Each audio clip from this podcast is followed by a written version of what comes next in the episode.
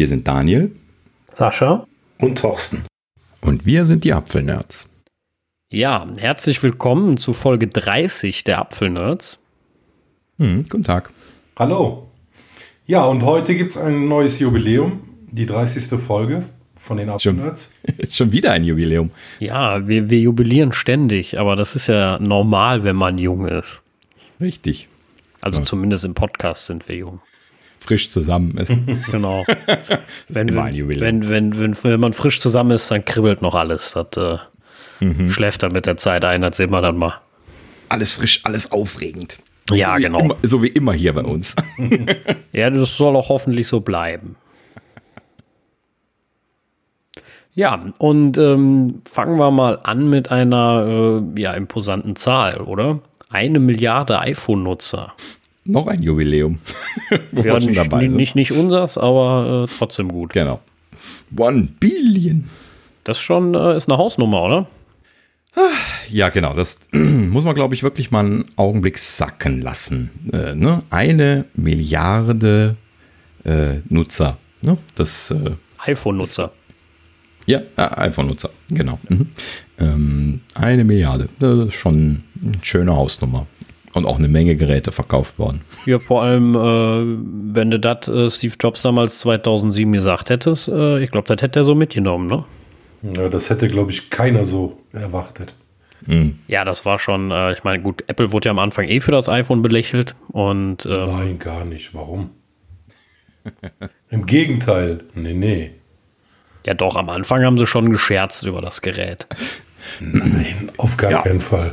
Also. Ach, naja, gut, also es gibt ja schon so einige legendäre Fälle. Ne? Hier Steve Ballmer, der sagte, ha, ne, äh, irgendwie 16 Millionen Windows C-Geräte haben wir, das müssen die erstmal machen. Ne? Und dann haben sie irgendwie im ersten Jahr 150 Millionen verkauft oder so. Oder ich weiß nicht mehr, aber es war drüber. Ich ja, frage mich jetzt nicht, ob, das, ob, die Zahl stimmt, aber es war deutlich drüber in einem Jahr. Ne? Aber jeder, der die Keynote live gesehen hat, wusste, okay, da passiert gerade was. Das ist äh, outstanding von allem, was kommt. Also was mhm. bisher da war. Ja, das, das war, das hast du sofort gemerkt. Also ich, ich war damals wirklich äh, hin und weg und habe echt gedacht, okay, wow. Ja, das, das war schon, ganz heiß. Das war schon unglaublich beeindruckend. Also die, ich, die Keynote gucke ich mir auch immer wieder gerne an. Ja. Mhm. Das ist wirklich äh, bis heute total beeindruckend. Auch die ähm, präsentatorische Leistung von Steve wie er das rüberbringt, das ist ähm, toll. Äh, schön gemacht, äh, total klasse. Und wenn man dann noch die Story dahinter kennt, wie die, äh, wie die Entwickler geschwitzt haben, dass alles funktionierte. Man äh, hat ja, also heute weiß man ja, wofür das Büchlein war, was er da hatte. Äh, er hat ja immer umgeblättert und die haben ja tagelang die, die sichersten Wege gesucht, dass das Ding nicht ab, abschmiert. Mhm. Und wenn er äh, einen Schritt ausgelassen hat, dann ist das oft schon gecrashed oder sowas oder äh, zu viel gemacht hat oder irgendwas sich ja. verdrückt hat. Und ich glaube, mhm. der hat die sogar währenddessen getauscht. Der hat die ja einmal weggelegt und hat dann, glaube ich, ein anderes Gerät genommen, ohne dass man es gemerkt hat, worauf dann die anderen Funktionen jetzt funktionierten, die auf dem einen gar nicht gehen. Mhm, und, genau. Äh, also war schon äh, verdammt heiße Nadel, die da gestrickt wurde. Ähm, deswegen kam es ja auch erst deutlich später. Kann man sich heute gar nicht mehr vorstellen. Heute wird dann einfach vorgestellt, ist eine Woche später kaufbar. Gut, jetzt äh, zu der besonderen Zeit mal äh, auch mit Ausnahme bei den großen und dem ganz kleinen Gerät. Aber mhm. in der Regel ist das ja immer so mit den Geräten heutzutage. Damals war das völlig normal. Da hast du noch ein paar Monate warten müssen, bis das Ding dann tatsächlich available war. Ja, also das ist eine untypische Wartezeit geworden, aber ne, wann kam es? Im Mai? Habe ich das richtig in Erinnerung? Bin mir nicht mehr ganz sicher. War es nicht im März? Ne, Januar war die Ankündigung. Nee, März war zu früh. Okay. Ich meine April, Mai. Aber ich muss jetzt auch nochmal ja, nachschauen. Weiß auch Und dann, äh, bei, bei, uns kam es ja dann im November.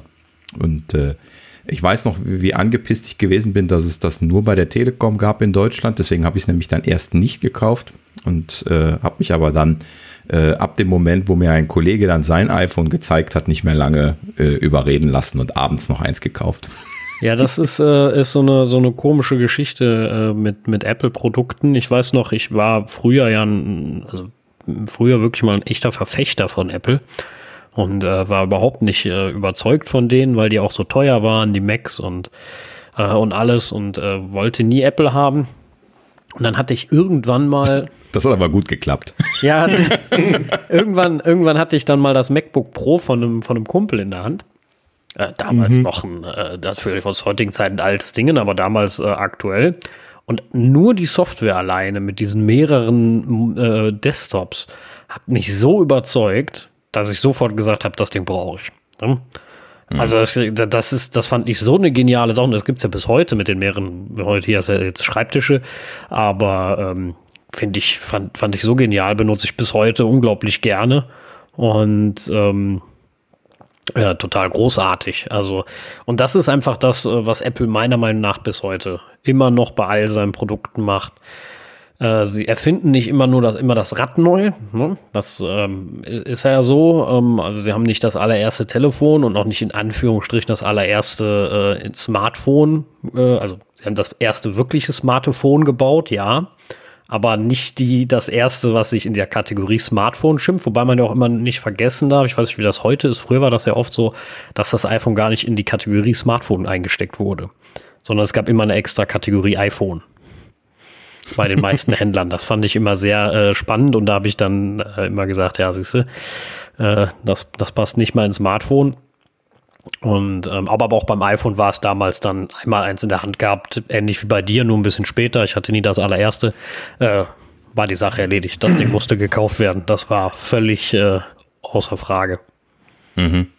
Ja, damals waren das noch so, so banale Sachen. Ne? Mein, mein legendärstes Lieblingszitat äh, aus der Veranstaltung von der Originalpräsentation ist ja dieses You had me at scrolling. Ne? Ja. Und äh, das war bei mir genau dasselbe. Ne? Er, er geht dahin, ne? hat diese super Einführung gemacht, die Leute stehen alle auf den Tischen, er packt dieses Telefon aus, was er ja aus der Hosentasche zog, dann nahm er nachher ein anderes, das hat er aber nicht so richtig gezeigt. Ne? Und dann kommt er mit seinem Finger, ne, das hat er ja vorher erklärt, und dann scrollt er einmal und der ganze Saal ist am, am Toben. Ne? Und das, das, das kann man sich heute gar nicht mehr vorstellen, wenn man sich jetzt so aus der Warte, man hat jetzt zehn Jahre lang Smartphones benutzt, das anschaut. Ne? Aber damals war dieses Scrollen so unvorstellbar auf diesen Geräten. Ja, man hatte so, so Java ME basierte Geräte. Ne? Ich hatte da ja jahrelang schon Softwareentwicklung für gemacht, wo du so, so, so Textmenüs hattest, wo du durchgehen konntest, wo du so, ne, so, so ohne Animation, tap, tap, tap, so, so mit Highlight durchgegangen bist. Oder bei diesen, äh, oder bei ne? diesen Palms. Ja, die, genau, die, die Palms, das war noch so das am weitesten fortgeschrittene und es war bei weitem nicht so gut. Nee, bei weitem war, nicht. Das ne? Ich war, hatte auch einen. Das war um hunderte, ne? tausende Bereiche schlechter, also. Ja, genau. Ah ja, gut, also da machen wir vielleicht irgendwann mal so eine Historiengeschichte, da könnten wir, glaube ich, sehr lange drüber, oh ja, drüber, drüber erzählen. Aber lass uns das lieber ja. heute nicht direkt nee, am Anfang also, machen. Nennen, nennen wir nochmal die Zahl, eine Milliarde iPhone-Nutzer. Mhm. Nur nochmal so zum Abschluss. Eine unglaubliche Zahl. Ich glaube, damals, ähm, als das, der, die, das ganze Journey angefangen hat, äh, unvorstellbar. Ähm, hätte so vielleicht niemand erwartet in dem krassen Ausmaß. Äh, umso beeindruckender, da haben sie wieder eine, damals eine, eine Sparte komplett verändert, äh, komplett äh, aus den Angeln gehauen. Das war unglaublich und es zieht sich bis heute. Mhm. Großartig. Genau. Ja, sehr guter Übergang, äh, denn aktuell natürlich das iPhone 12 jetzt gerade in der Berichterstattung. Unter anderem jetzt hier in äh, Daniels Berichterstattung, denn Daniel hat Hardware gekriegt. Tada! Hey! Jawohl! Yippie! Ähm, wie das so oft natürlich ist, hat man natürlich genau in der Woche wo man solche Hardware gekriegt hat. Nein, es waren ja jetzt nur ein paar Tage. Es ist ja am Freitag gekommen und jetzt ist Mittwoch, äh, wie so üblich, wenn wir aufzeichnen. Ähm, und natürlich waren die Tage äußerst angestrengt, natürlich das Wochenende auch, also zeitlich vor allen Dingen. Und äh, deswegen habe ich gar nicht so wahnsinnig viel zu berichten. Aber so ein, zwei Punkte äh, habe ich vielleicht, wo wir mal kurz drüber gehen können und den, den, Rast, äh, den, den Rest äh, werden wir dann später besprechen müssen. Aber äh, um mal gerade so ein, zwei Eindrücke zu berichten. Also erstens, ähm, ich bin sehr, sehr glücklich, die goldene Version genommen zu haben. Ähm, also ich habe ja ein, ein, äh, ein 12 Pro bestellt, ähm, nicht die Max-Version, äh, die gab ja jetzt nur 12 und 12 Pro. Ähm, die Pro-Version in Gold bestellt und ja, es sieht genau so aus, wie man sich das vorstellt. Es sieht wie echtes Gold aus. Das finde ich großartig als Goldfan. Ähm, es ist also nicht so jetzt irgendwie nur so ein mattes Gold oder ein gedämpftes Gold oder Roségold. Das haben sie ja alles schon durchgemacht, sondern das ist so richtig poliertes, blankes Gold. So sieht das aus. Ne? Also für meinen Geschmack genau das, was ich jetzt mal äh, gebrauchen konnte. Deswegen bin ich da also vom, vom Aussehen her sehr glücklich drüber. Ähm, das, das allgemeine Look and Feel von den Geräten ist faszinierend, denn äh, es ist irgendwie, ähm, ne, es, es, erinnert natürlich an das iPhone 4 und 5, eher an das 4, weil das ja auf der Rückseite auch Glas hatte, vor allen Dingen das, das 4S. Ähm, ähm, es ist aber am Rand ganz anders. Äh, also jetzt das, das 12er meine ich. Ähm, vor allen Dingen fühlt man keine Übergänge. Das heißt also, ähm, ne, wenn, wenn jemand mal einen Vierer in der Hand hatte, das hat ja so richtig Kanten gehabt. Ja gut, das Vierer hat ja den, den äh, oh, Alurahmen, ich weiß nicht was bei, bei Alu, ne? Äh, ja. auch, auch rausstehend. Ne? Also es war ja beim Vierer eindeutig die, genau. die, das Glas draufgesetzt und der Rahmen war ja noch was breiter. Und damit hattest ja, du ja die, eine extreme Kante. Ja, und die hatten, die hatten natürlich auch noch so eine schräge Kante da drin in dem Vierer, ne? Äh, ja, also es stand halt eben raus, so wie Sascha das gerade sagte. Ne? Also, das hatten äh, sie beim, beim Fünfer äh, aber dann nicht mehr. Genau, aber das, das ist auch noch anders, weil das Fünfer, das hatte ja ein Unibody-Design, das war ja dann nach hinten abgerundet. Ähm, und äh, das, das äh, war ja dann designtechnisch ein anderer Ansatz. Aber das 4S, das ist ja exakt so gewesen, auch mit der Glasscheibe. Ah ja, also das 4er und das 4S hatten ja die Glasscheibe auch auf der Rückseite. Nur halt eben hatten die halt eben keine sauberen Übergänge, sondern Kanten. Ja. Und äh, die konnte man auch gut fühlen. Und das ist das, was ich jetzt sagen wollte. Das 12er hat diese Kanten nicht. Also, das heißt, du fühlst über diese Kante und die ist glatt. Also wie das, wie das Fünfer quasi. Beim Fünfer waren ja dann die Gläser auch mehr eingelassen. Ja, eher wie das Sechser. Also ab dem Sechser ging das ja dann los, dass die so eine hohe Präzision bei der Einlassung hatten. Ja, hinten auf der Rückseite war das bei den Fünfern, glaube ich. Ne? Da, da war das das erste Mal, dass sie so sagten, hier ganz innovativ mit super eng, äh, ganz, ganz, ganz dicht diese, äh, diese ja, das ne, also, aber auch schon. Also für unsere Videozuhörer, Gucker, wie auch immer. Ja. Boah, das ist aber schwierig, spiegelverkehrt hier. Ähm, ne? Also da ist das auch schon ziemlich präzise. Der ja. hat hier noch eine abgerundete Kante gehabt. Das ist das, was ich meinte, ja. Ne? Aber mhm. ansonsten ist das hier glastechnisch ja auch eingelassen. Ja, genau. Also dann, dann ist es relativ ähnlich. Da kann ich mich so, so jetzt nicht mehr konkret dran erinnern. Das müsste ich jetzt nochmal vergleichen. Ich konnte noch nicht die alten Geräte rausholen, um es zu vergleichen. Das kann ich mal noch machen. Aber es ist auf jeden Fall so, äh, in diesem, dieses Mal geht das auf jeden Fall äh, äh, eckig quasi ineinander über, aber du fühlst nicht den Übergang. Ja, also ich gehe mal schon davon hm? aus, dass sie die Präzision schon noch deutlich verbessert haben. Genau, Darauf wollte ich auch hinaus. Und das, das ist vorne und hinten und du fühlst keine Unebenheit. Ne? Also bei den, ab den Sechsern war das ja auch so, wenn die gut eingefasst waren in das Gehäuse, da lag ja das, äh, die Glasscheibe so, so in so einem, in, in so einer Kante drin, die so ein bisschen was so äh, äh, dieses zusammenführte letzten Endes mit so einer Dichtung und das Mal saß das nicht so ganz richtig, dann kratzte das da so ein bisschen. Ich hatte mal so ein Austauschgerät gekriegt, was da so kratzig war, ähm, was ich dann nochmal getauscht habe, deswegen habe ich das in Erinnerung behalten. Auf jeden Fall, die, die Toleranzen sind dann teilweise etwas nicht ganz so perfekt gewesen. Ja, beim, beim ne, 6er weiß ich das auch noch. Da gab es dann auch echt Probleme, dass das Display nicht ganz drinne blieb zum genau, Teil ja. und immer ein bisschen hochkam. Das haben sie dann beim 6S schon gefixt gehabt. Das war dann deutlich mhm. stabiler. Beim 6 gab es auch das Problem, wenn man drauf sitzt, dass, dass das mal verbiegt. Genau. Die Diskussion fange ich jetzt nicht an, warum man am iPhone sitzt. Und ähm, ja, ähm, äh, aber gut. Äh, also, dass sie sich natürlich bis heute noch mal deutlich verbessert haben wird, da gehe ich jetzt mal ganz schwer von aus. Ne? Dass, äh, wenn einer sowas kann, dann ist das ja Apple. Ja, aber als selbstverständlich sehe ich es trotzdem nicht. Deswegen wollte ich es erwähnt haben. Also ich bin schon sehr baff gewesen, als ich das in die Hand genommen habe und ich habe nichts fühlen können. Das ist einfach ein sauberer Übergang. Du merkst gar nicht, dass es das ein Übergang ist. Ne? Und äh, dass das, äh, also ne, nehmt es mal in die Hand, fühlt es mal. Es ist einfach eine unglaubliche Präzision. Ähm, man kann jetzt darüber diskutieren, ob das notwendig ist, aber es, sie können es halt eben machen. Ne? Präzision ist immer notwendig. ja, gut, ist natürlich auch eine Kostenfrage, dass sie sich das aber leisten können und wollen, ist, ist spannend. Ist ja jetzt, ist ja jetzt kein, ja, kein 300 Euro Smartphone. Ja gut, aber solche, solche Präzisionen hinzubekommen, ist ja auch ein Kostenfaktor. Ne? Also das, ich weiß nicht, was das dann effektiv jetzt kostet, das kann ich dir nicht beantworten. Aber äh, na gut, so. Also äh, sollte ja nur ein Punkt sein. Also ähm, vom, vom äh, Handgefühl großartig. Diese, ähm, diese Metallbänder sind allerdings deutlich dünner als das bei dem iPhone 4 zum Beispiel der Fall gewesen ist. Ne? Das sind ja so, so richtige Klopper gewesen, die halt eben so rausgekommen sind an der Seite. Und hier, das ist halt eben ganz dünn und schmal eingefasst. Und jetzt kommt nämlich das, das Wesentliche, was ich an der Stelle sagen muss, denn ich habe ja die ganze Zeit gesagt, uh, 6,1 Zoll, ob ich das äh, hinbekomme mit der Hosentasche und Jammer, Jammer und äh, ne, wenn ich mich selber so die letzten Folgen gehört habe, soll ich euch was sagen? Das ist gleich groß. Das, das Gerät hat einfach keine, keine runden Kanten und damit haben sie da wahnsinnig viel Platz gespart und äh, letzten Endes ist das Gerät nur ein kleines bisschen höher. Das sind aber gerade mal irgendwie 0,3 Zentimeter oder sowas äh, und breit ist es gleich, exakt gleich wie mein 11 Pro vorher. Das ist doch gut.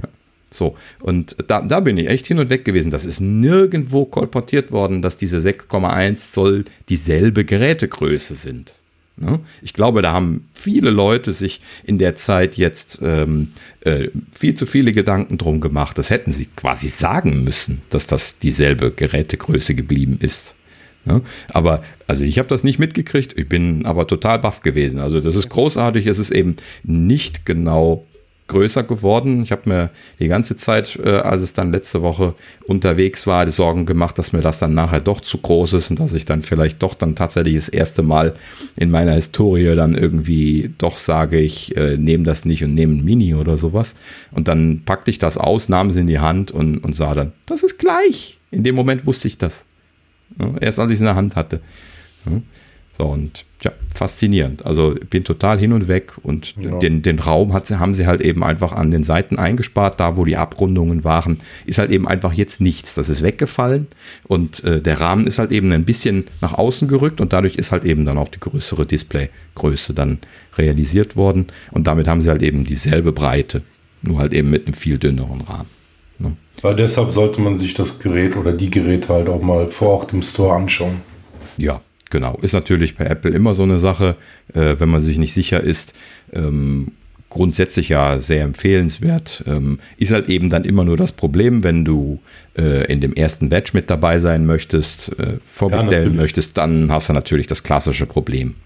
Ja, dann genau. musst du dich also ich zum Beispiel würde mir auch eigentlich ganz gerne das äh, 12 Pro Max einmal so angucken vorher. Mhm. Ähm, auch zwecks der Größe, ob es mir nicht doch viel zu groß ist, kann ich mir nicht vorstellen, aber ne, einfach mal vorher gefühlt in die Hand nehmen. Äh, kann ich aber nicht, außer ich will nicht am Erstverkaufstag dabei sein und äh, das steht bei mir außer Frage, das will ich auf jeden Fall. Und ja, von daher muss man, äh, muss man jetzt mal den sauren Apfel beißen. Ja, man kann das zurückgeben, das ist richtig. Denke aber nicht. Also das ähm, das, das wird bei mir dann schon. Das ist doch gut. Du holst dir das Max, ich hole mir das Mini und dann können wir untereinander tauschen, wenn es nicht. Das, äh, ja, genau. Als wenn einer von euch das Max haben wollte. Ja. vor allem, ja, vor allem aber, du dann, wenn du das Mini hast. Ja, ja genau.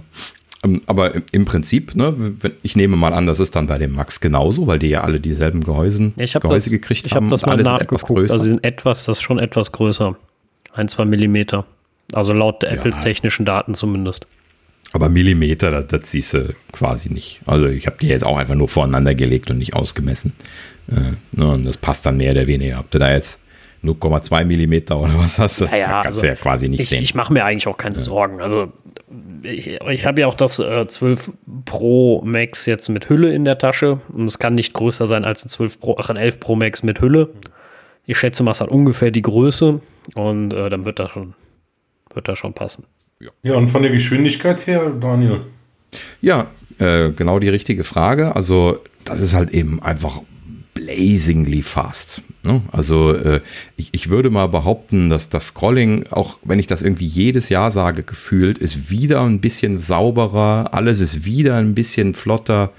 Ähm, aber äh, also das, das habe ich oft, aber das, das ist halt eben irgendwie immer, wenn das wieder eine Nummer besser wird.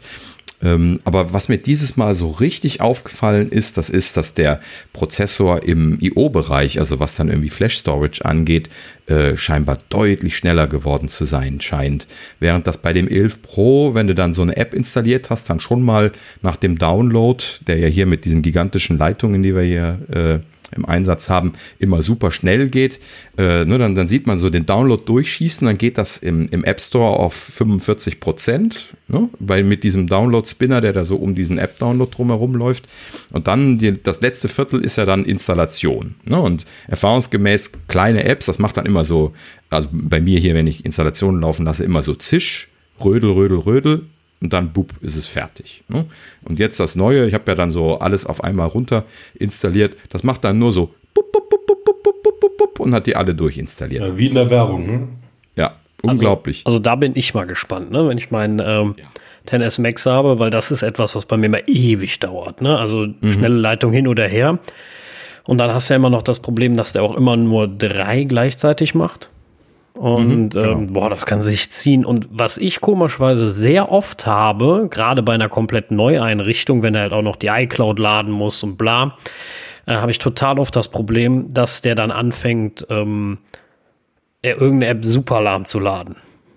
Die lädt mhm. dann gefühlt ewig und ich weiß nicht warum und das kriegst du dann auch nicht weg, außer sie ganz zu löschen und nochmal neu anzutriggern äh, aus dem Store. Äh, da bin ich mal schwer gespannt, äh, ja, was das gibt. Genau. Lass, lass mich das gerade noch so ergänzen. Also waren ja auch ein, zwei größere Apps dabei. Ähm, und die, die größeren Apps, äh, ne, halt, also ich kann jetzt nicht sagen, dass, sie, dass die sofort durchgezischt wären, aber da, wo er ansonsten dann auch schon mal 15, 20 Sekunden vor sich hingebröselt hat, hat er halt eben dann jetzt irgendwie drei, vier Sekunden gebraucht. Und das ist halt eben dann auch nochmal ein deutlicher Unterschied. Ähm, und wir, sprechen dann so von, von Gigabyte großen Installationen oder sowas. Äh, oder, oder noch größer. Ich habe jetzt nicht so richtig drauf geachtet.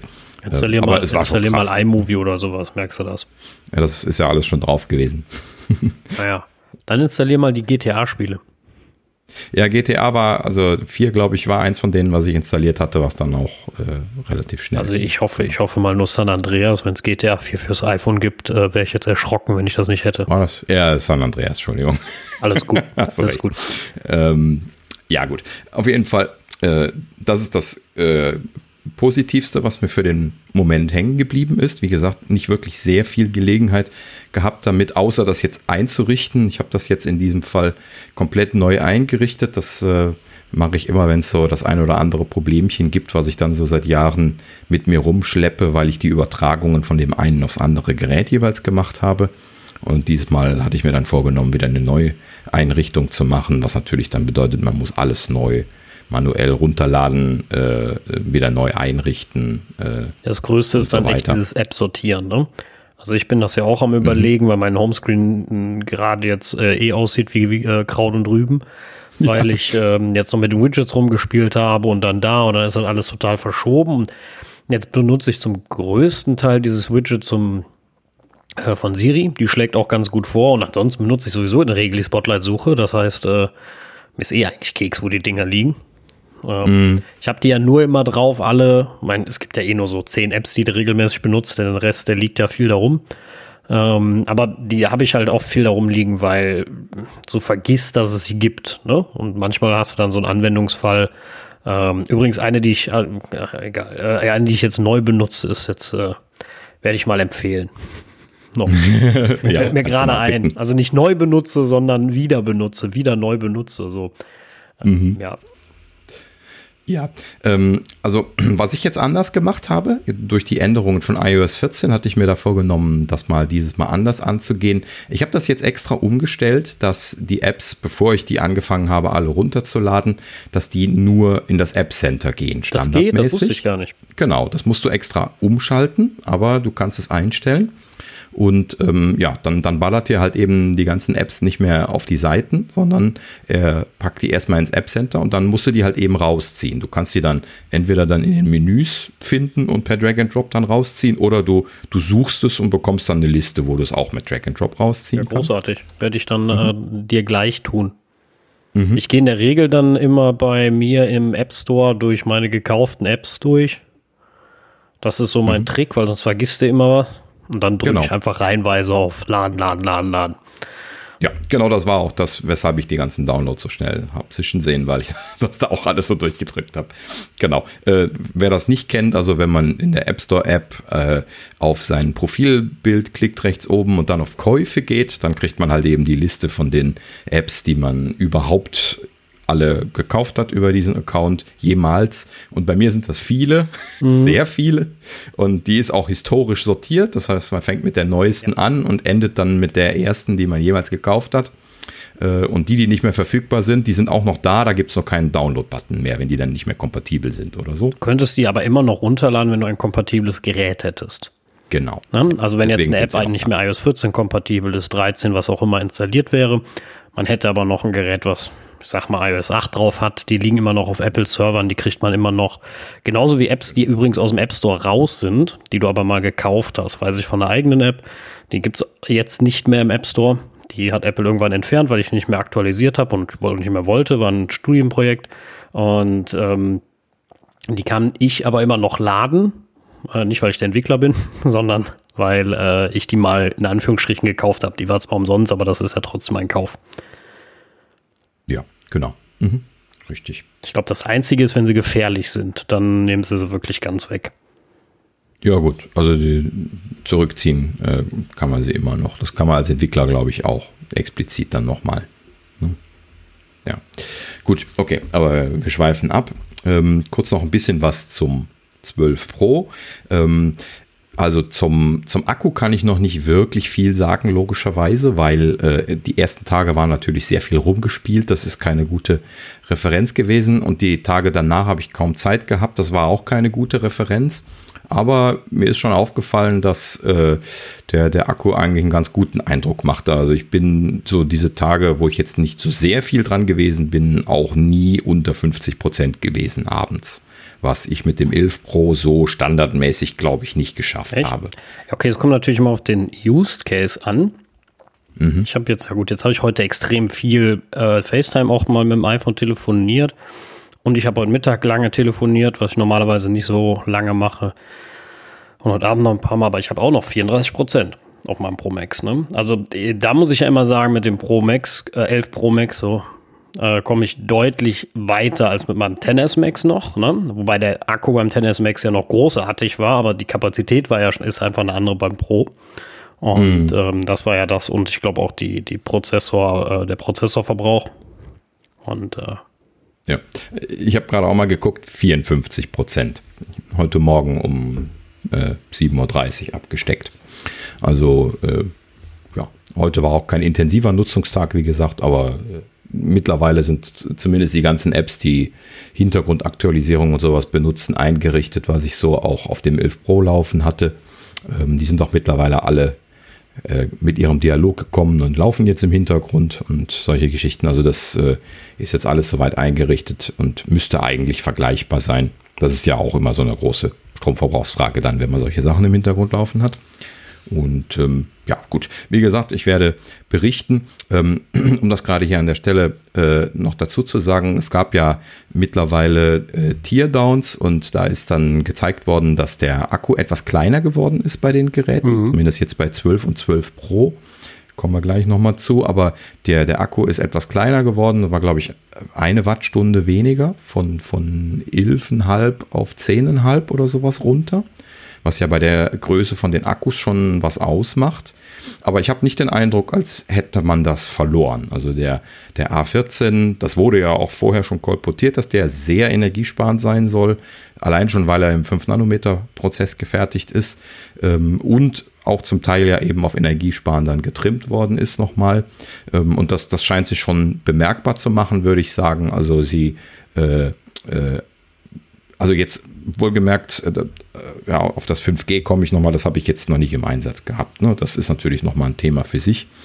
Ähm, 5G konnte ich noch nicht testen, bin ja O2-Kunde und äh, hier in meinem Wohnort Bad Neuenahr ist natürlich wahrscheinlich in den nächsten zehn Jahren kein 5G zu sehen.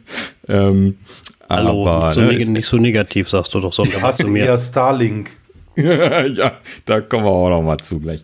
Ähm, aber, ne, also, ja, gut, also ich erwarte hier in den nächsten Jahren erstmal keine ähm, 5G-Unterstützung. Äh, wir sind ja hier nur eine Kreisstadt. Also, das äh, ist ja, wie kommt man denn auf solche Ideen, sowas auszubauen? Wir haben ja jetzt gerade hier erstmal ordentliches LTE gekriegt. Also, ich würde bei dir auch nicht ausbauen. Ganz ehrlich. Für den Daniel machen wir das nicht. Genau, also. Ja, gut. Also, ich hatte ja schon gesagt, wenn ich äh, tatsächlich zur Arbeit kommen sollte, da sollte eine, eine O2 5G-Zone direkt in der Nähe sein, ähm, dann werde ich das mal testen. Aber äh, momentan so Corona und so ist natürlich alles wieder äh, eingeschränkt. Deswegen kann ich das momentan nicht versprechen, dass ja, ich das. Dass das Geile ist, werde. wenn ich 5G hätte, ich hätte hier laut Telekom zumindest überall 5G, fast. Mhm. Ähm, okay. Aber ich habe keinen Vertrag für 5G. Ja, ich, aber ich, ich werde das noch versuchen zu klären mit denen, mhm. ob wir da auf einen gemeinsamen Nenner kommen. Ansonsten kommen wir nächstes Jahr auf einen gemeinsamen Nenner. Ja, genau. Ja, wie so üblich in Deutschland zieht sich das alles ein bisschen, ne? Das ist alles komplex. Ja, ich, ich, ich finde halt schade, dass die Vertragsstruktur, zumindest kann ich jetzt nur von der Telekom reden, äh, das nur vorsieht bei Neuverträgen. Finde ich irgendwie ein bisschen unsinnig. Ich fände ja die Verteilung der Netze sinnvoll. Also, dass dann die, die, die Netzlast weiterverteilt wird, wenn schon einer ein Gerät hat, was mir die Last auf ein anderes geben kann. Ja, alle machen sie es bekloppt. Bei O2 musst du einen Vertrag haben, der mindestens 39 Euro im Monat kostet. Ansonsten kriegst du kein 5G. Ja. Warum? Das, das hat die Telekom ja. clever umgangen. Die haben einfach keinen Vertrag, der günstiger ist. ja, ist, so kann man es natürlich Nein, das, das, war ähm, Quatsch. Ähm, die haben natürlich eine günstiger. Das war jetzt nur Spaß. ja, klar. Aber äh, das Amüsante ist, ähm, äh, die O2-Vertragsregeln für LTE versus, äh, äh versus, versus 5G.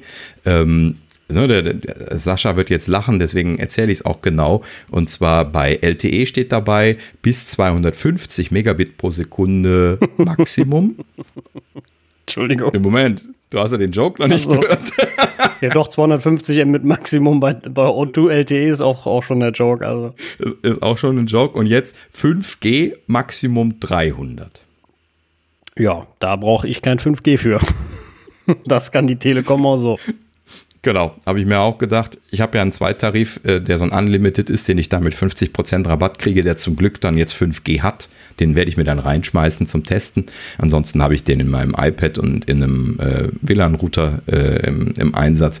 Ähm, aber äh, ansonsten hätte ich das jetzt wahrscheinlich auch nicht gemacht, weil würde auch sowieso keinen Vorteil bringen, weil, ne, wie gesagt, 300 Megabit können sie sich sonst wohin stecken. Ja, das, äh, da müssen sie überhaupt erstmal, also ich habe bei, bei O2 noch nie über 100 Megabit gesehen. Ne? Das, das erwarte ich auch nicht, weil das ist ja, die sind ja nicht dafür ausgelegt und äh, die haben nie den Intent gehabt, da irgendwie super Leistung zu liefern. Also ich habe selten ähm, unter 100.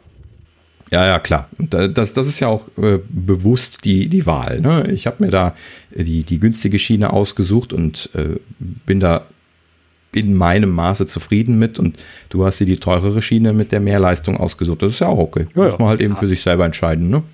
Äh, jeder, jeder das, was er mag. Manchmal bin ich auch ein bisschen was am Schimpfen. Also wenn hier dann in Bad Neuenahr Stadt, wo dann äh, nur äh, eine einzige Zelle die ganze Stadt versorgt, gefühlt. Ich weiß, es sind, glaube ich, mittlerweile drei oder so, aber äh, wenn ich da jetzt einen Test machen würde, dann käme ich wahrscheinlich auf drei Megabit.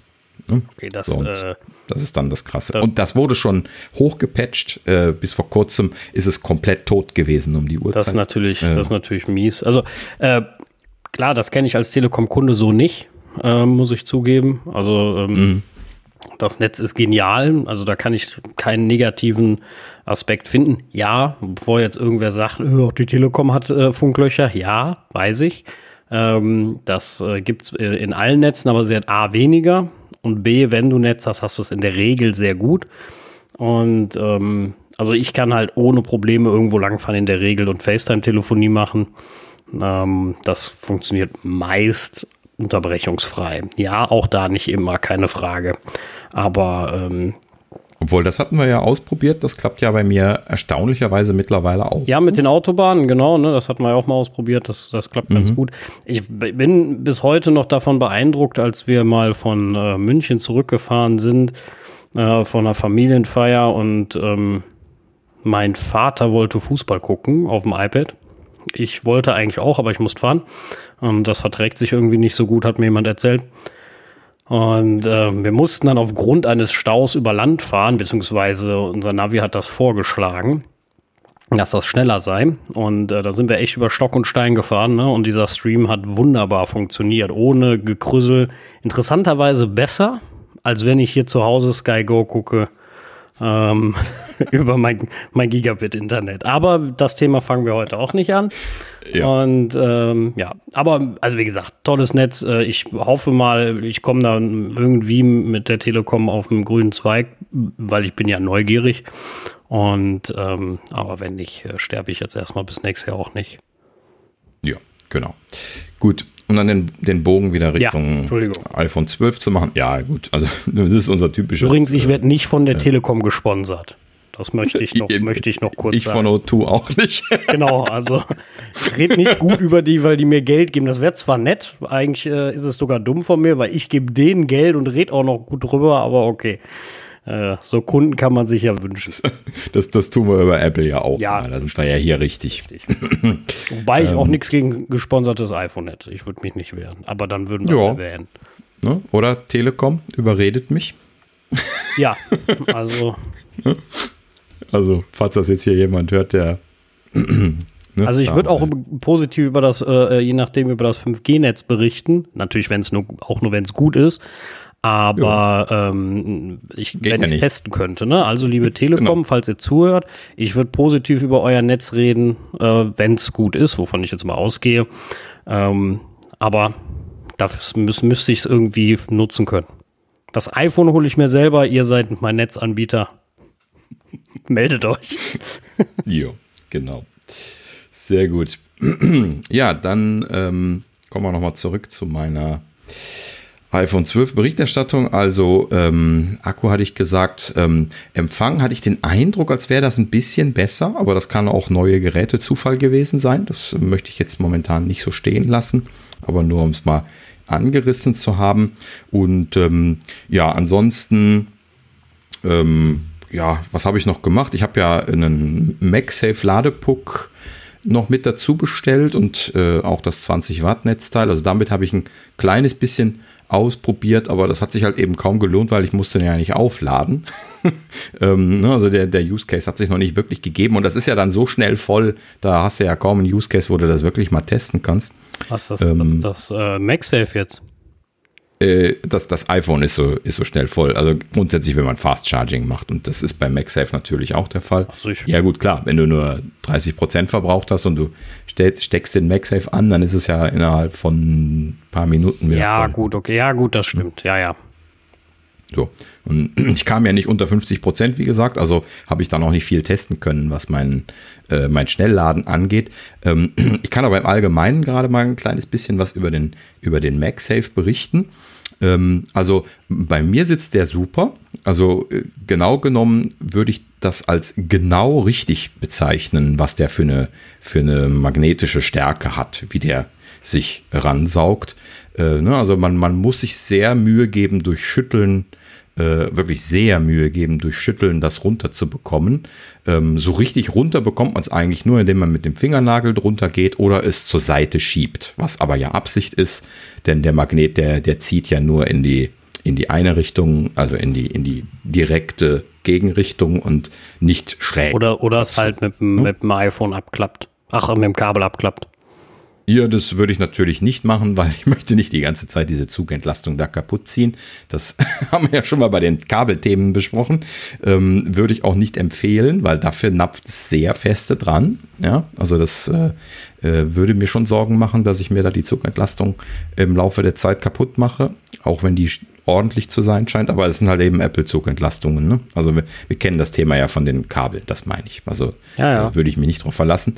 Ähm, so, aber äh, im, im, Prinzip, das Runterziehen ist wirklich gut. Also das, das klappt äh, übrigens auch sehr ähnlich wie bei der, bei der Apple Watch, nur die Apple Watch ist halt eben viel leichter dran. Ähm, du, du gehst einfach so mit den Fingern dran, äh, schiebst das ein bisschen an der, äh, seitlich und dann poppt das runter. So, aber das ist ja auch gewollt. Ne? Und äh, das, das ist aber auch keine Bewegung, die jetzt irgendwie so standardmäßig passiert. Ähm, ähm, ja, genau. Eine Bemerkung, die ich an der Stelle noch machen wollte, ist, und das hat mich ein bisschen fasziniert, denn ich hatte angenommen, wenn ich die Silikonhülle, die ich ja noch bekommen habe, mit drauf habe, dass es dann eher schwächer wird. Und es ist das Gegenteil der Fall gewesen. Mit der Silikonhülle hat es stärker äh, sich rangenapft als an das eigentliche Gerät. Aber warum sollte es schwächer werden? Ich meine, die Silikonhülle selber hat ja auch Gegenmagneten. Ja, hast du schon recht. Also, also wenn du drüber nachdenkst. Ich jetzt nicht klar. erwartet. Also, dass es fester wird allerdings auch nicht. Aber. Ja, also ein bisschen, das könnte eine, eine, eine leichte Varianz bei den Magneten sein. Das ist wahrscheinlich nicht so perfekt. Oder es potenziert sich. Äh, das eine Ziehen mit dem anderen ziehen zieht ganz fest.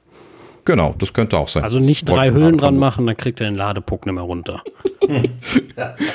ja, genau. Ja, ähm, also ja, wenn, aber, wenn du überhaupt noch einen Ladepuck bekommst, weil aktuell ist er ja online ausverkauft. War nur online in den mhm. Stores. Nur online, ja, genau. Ja. Ja, gut. Auf jeden Fall, ähm, so, so im Allgemeinen macht dieser Ladepuck einen, einen guten Eindruck. Ähm, ich persönlich bin noch so ein bisschen was hin und her gerissen, was jetzt dieses dauernde Schnellladen angeht. Also ich habe mich jetzt erstmal dazu entschieden, äh, den Ladepuck nicht bei mir ans Bett zu machen, da meinen normalen Lightning-Anschluss mit einem 5 Watt, 5 Watt Ladegerät weiterhin dran zu lassen, wie ich es ja bisher dort für die vorherigen iPhones auch installiert habe.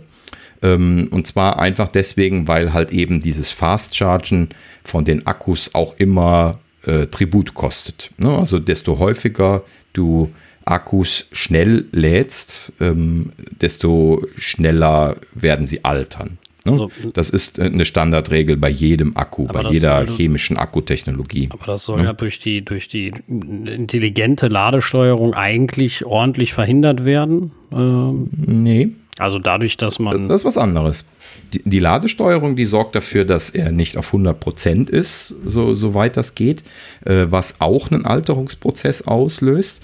Aber das, das Schnellladen erzeugt Hitze. Und ja, ja. Hitze ist chemisch immer ein Problem. Ne? Das, so kannst du das ganz leicht erklären. Und äh, schau dir das an, äh, jegliche Akkutechnologie, äh, sei es jetzt irgendwie, was ich bei Nickel-Metallhydrid, kann ich mich dran erinnern, einfach so Akkus, die ich in der Schublade liegen habe, war das damals schon ein Problem, als das aufkam mit dem Schnellladen. Ne, du hast irgendwie immer gesagt, ähm, so und so viel Schnellladezyklen oder so und so viel Langsamladezyklen. Das wurde oft tatsächlich mit diesen unterschiedlichen Zyklen angegeben, weil die halt eben einfach deutlich weniger lang halten, wenn du sie immer schnell lädst. Ne, okay. Das ist Ab, ab wann gilt Schnellladen? Auch die 7,5 halt, halt 7,5 Watt. Boah, ey, 7,5 Watt G-Charging? Ja, und das ist natürlich das Problem, wenn du da jetzt nicht von einem Fachmann eine Aussage zu bekommst, weißt du das nicht. Ne? Also das, das kann ich dir nicht beantworten. Das Einzige, was ich dir sagen kann, ist, wenn ich weiß, dass ich das jetzt über Nacht anklemme und ich brauche keine 15 Watt und ich muss das nicht in 30 Minuten voll haben, dann nehme ich lieber einen 5 Watt Lader über die Nacht und äh, weiß halt eben, es ist morgens voll und dann macht er ja auch noch seine Top-Off-Geschichte, was du eben meintest, ne, mit dem, dass er erst nur auf 90 Prozent geht und dann eine Stunde bevor du aufstehst, dann erst voll macht. Da habe ich übrigens nie und, wieder nachgeguckt, ähm, ob das klappt. ja, also bis ich es jetzt nicht mehr benutzt habe, hat das bei meinem 11 Pro jetzt in der letzten Zeit wieder ganz zuverlässig funktioniert. Ja, bei mir äh, überhaupt nicht. nicht. Echt? Wieder nicht? Ne, ja, gut, das kann jetzt am G-Charging liegen, weiß ich nicht. Hm. Äh, ja, also letzte Nacht nicht. Vielleicht auch, weil sie zu kurz war. Mal sehen. Mhm. Bei mir macht das sogar die Apple Watch. Also jetzt habe ich sie gerade wieder neu eingerichtet äh, auf dem neuen Phone, da macht es wieder nicht, aber die hat das vorher, äh, hat die das mittlerweile auch gemacht. Das ist ja jetzt seit äh, WatchOS 7 da auch eingebaut, dass man das anschauen kann. Und auch, dass er das macht, eingebaut. Da bin ich jetzt mal gespannt. Ja, also ich weiß, gut. dass das also, drin ist, aber. Äh, mhm. Ja, also letzten Endes, ich kann es dir nicht beantworten. Ich kann lediglich sagen, und das kann man ja auch überall nachlesen, äh, dass halt eben das Fast Charging äh, im Allgemeinen durch die Hitzeentwicklung äh, chemischen Alterungsprozess verstärkt auslöst. Und deswegen sollte man sich immer überlegen, ob man das machen will. Ich weiß nicht, ob Apple das mit einfließen lässt ähm, in die Art und Weise, wie sie das Gerät laden. Äh, man müsste sich das jetzt mal alles nochmal noch mal genauer angucken, wie weit laden sie das äh, schnell, äh, also wie voll laden sie den Akku schnell, wann drosseln sie, drosseln sie, wenn die Temperatur gestiegen ist, so dass du eigentlich nur ein paar Minuten wirklich schnell laden kannst und also dann drosseln werden, sie von alleine. Sie werden schon irgendwann drosseln. Also ich fände es cool, wenn, wenn du einstellen könntest. Ne? Also der Controller kann das ja drosseln. Genau. Ähm, und wenn man sagen könnte, pass auf, wenn ich das Ding nachts hinlege und da ist noch genug Zeit, dann, dann lass dir deine Zeit, so ungefähr. Mhm. Und ähm, oder und, und zeig's mir an. Ne? Du kannst ja dann so eine Meldung machen und sagen, möchtest du fast chargen, weil es kann ja auch mal sein, dass du nachts hinlegst und weißt, du hast nur zwei Stunden oder sowas und da muss jetzt was rein. Dann kannst du eine relativ leichte Option machen, wo du es äh, dann trotzdem in, in den Fast Charge kriegst. Wäre ja mal eine Idee. Genau, das ist auch so eine Sache, die ich mir immer gewünscht habe, wenn äh, als, als Apple jetzt dann im Laufe der letzten Monate sukzessive überall dieses äh, verbesserte Batteriemanagement ausgerollt hat. Ähm, weil äh, mir zum Beispiel auch bei den MacBooks das schon immer so aufgefallen ist. Wenn man da so einen Monitor hat, ich monitore ja irgendwie hier alle Werte mit iStat-Menus ähm, und äh, wenn du hier halt eben also ich bin halt eben so ein Monitoring-Freak, ich habe halt eben gerne diese Sensordaten, gucke mir das auch an.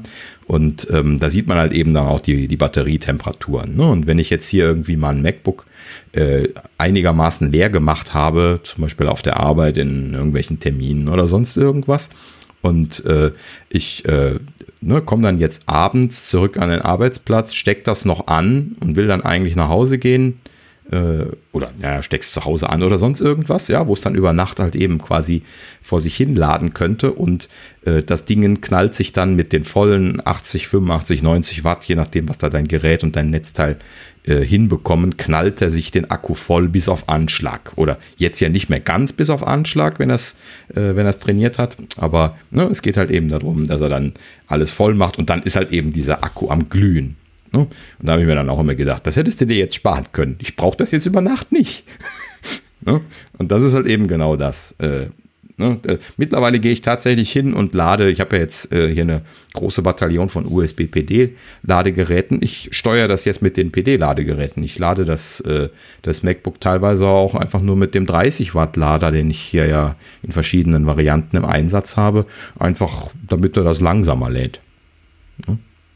Und äh, da hast du schon recht, das würde ich auch gerne beeinflussen. Das, das wäre ja kein Problem, das äh, mit einem Schalter zu machen, dass man letzten Endes da äh, sagt, hier, äh, lad mir das doch bitte langsam. Es ist nur leider für die meisten Leute vielleicht nicht so das Optimum.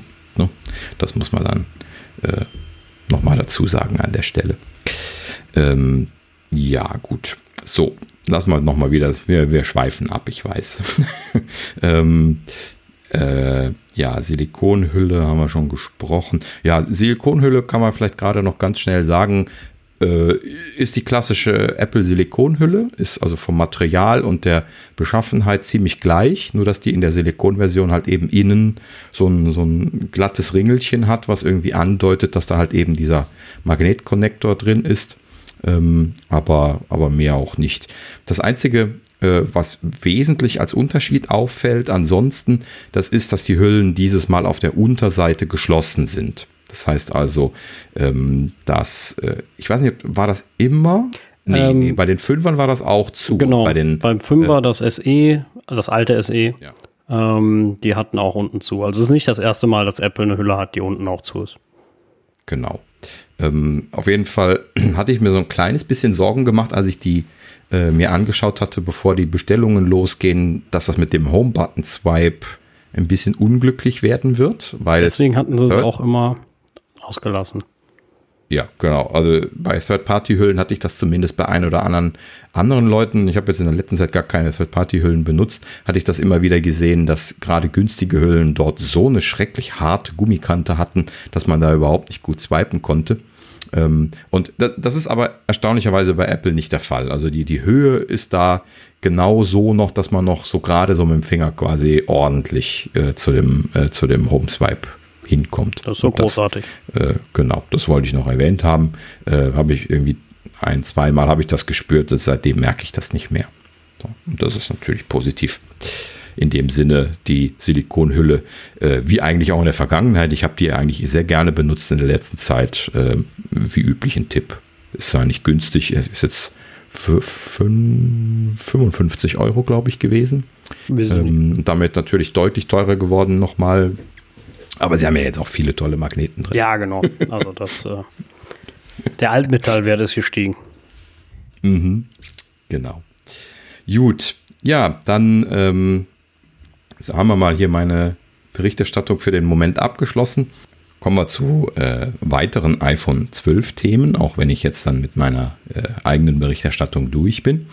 Ähm, und zwar, äh, natürlich war es so, genauso wie letztes Mal schon vermutet, dass äh, ein YouTuber äh, ne, gleich das Displayglas für uns kaputt macht, um zu testen, ob es denn wirklich so viel besser geworden ist.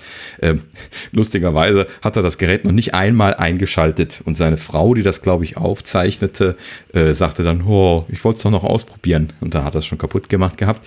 Ähm, also da, da kurz ein, zwei, also wenn ich den Link noch finde, kann ich es äh, kann kann gerne verlinken. Ich habe es aber, glaube ich, nicht äh, irgendwie weggelegt. Muss ich mal schauen. Ähm, ja, auf jeden Fall ein, zwei Erkenntnisse. Also die Zahlen bitte mit Vorsicht genießen, weil das äh, ist halt eben jetzt nicht irgendwie mit Laborbedingungen äh, gemacht worden, sondern das war einfach irgendwie so jemand, der da selber irgendwie so ein Druckmesser gehabt hat, den man so im Handel kaufen kann. Und dann hat er halt eben so Kratzstifte gehabt. Ähm, so, also erstmal hat er mit so einem Druckmesser einmal ein äh, iPhone 11, glaube ich, zerstört, also so einen Schaden auf dem Displayglas gemacht und hat da 350 Newton Kraft aufwenden müssen, um so einen Punktschaden zu machen, der dann letzten Endes reißt und dann so ein Spinnengewebe zeigt. Ne?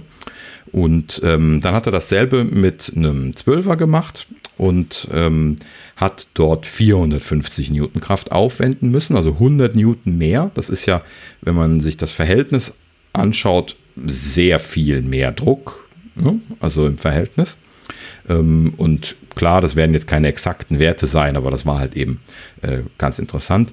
Ähm, und vor allen Dingen war auch interessant zu sehen, dass äh, dieses Spinnennetz bei dem 12er viel, viel filigraner und äh, kürzer gewesen ist. Also die Art und Weise, wie dieses Ceramic Shield äh, dann irgendwie jetzt dann diesen Riss mit beeinflusst, das ist schon interessant. Also, ne, dass das gerade, dass das dann nicht so große offene Risse gibt, wo man sich dann die Finger dran schneiden kann, das ist natürlich eine wichtige Sache. Das scheinen sie auch sehr gut unter Kontrolle gekriegt zu haben jetzt bei dem neuen Glas. Ähm, ja, also in dem Sinne, äh, das ist Druck gewesen, so und dann kommt dann diese Kratzunempfindlichkeit.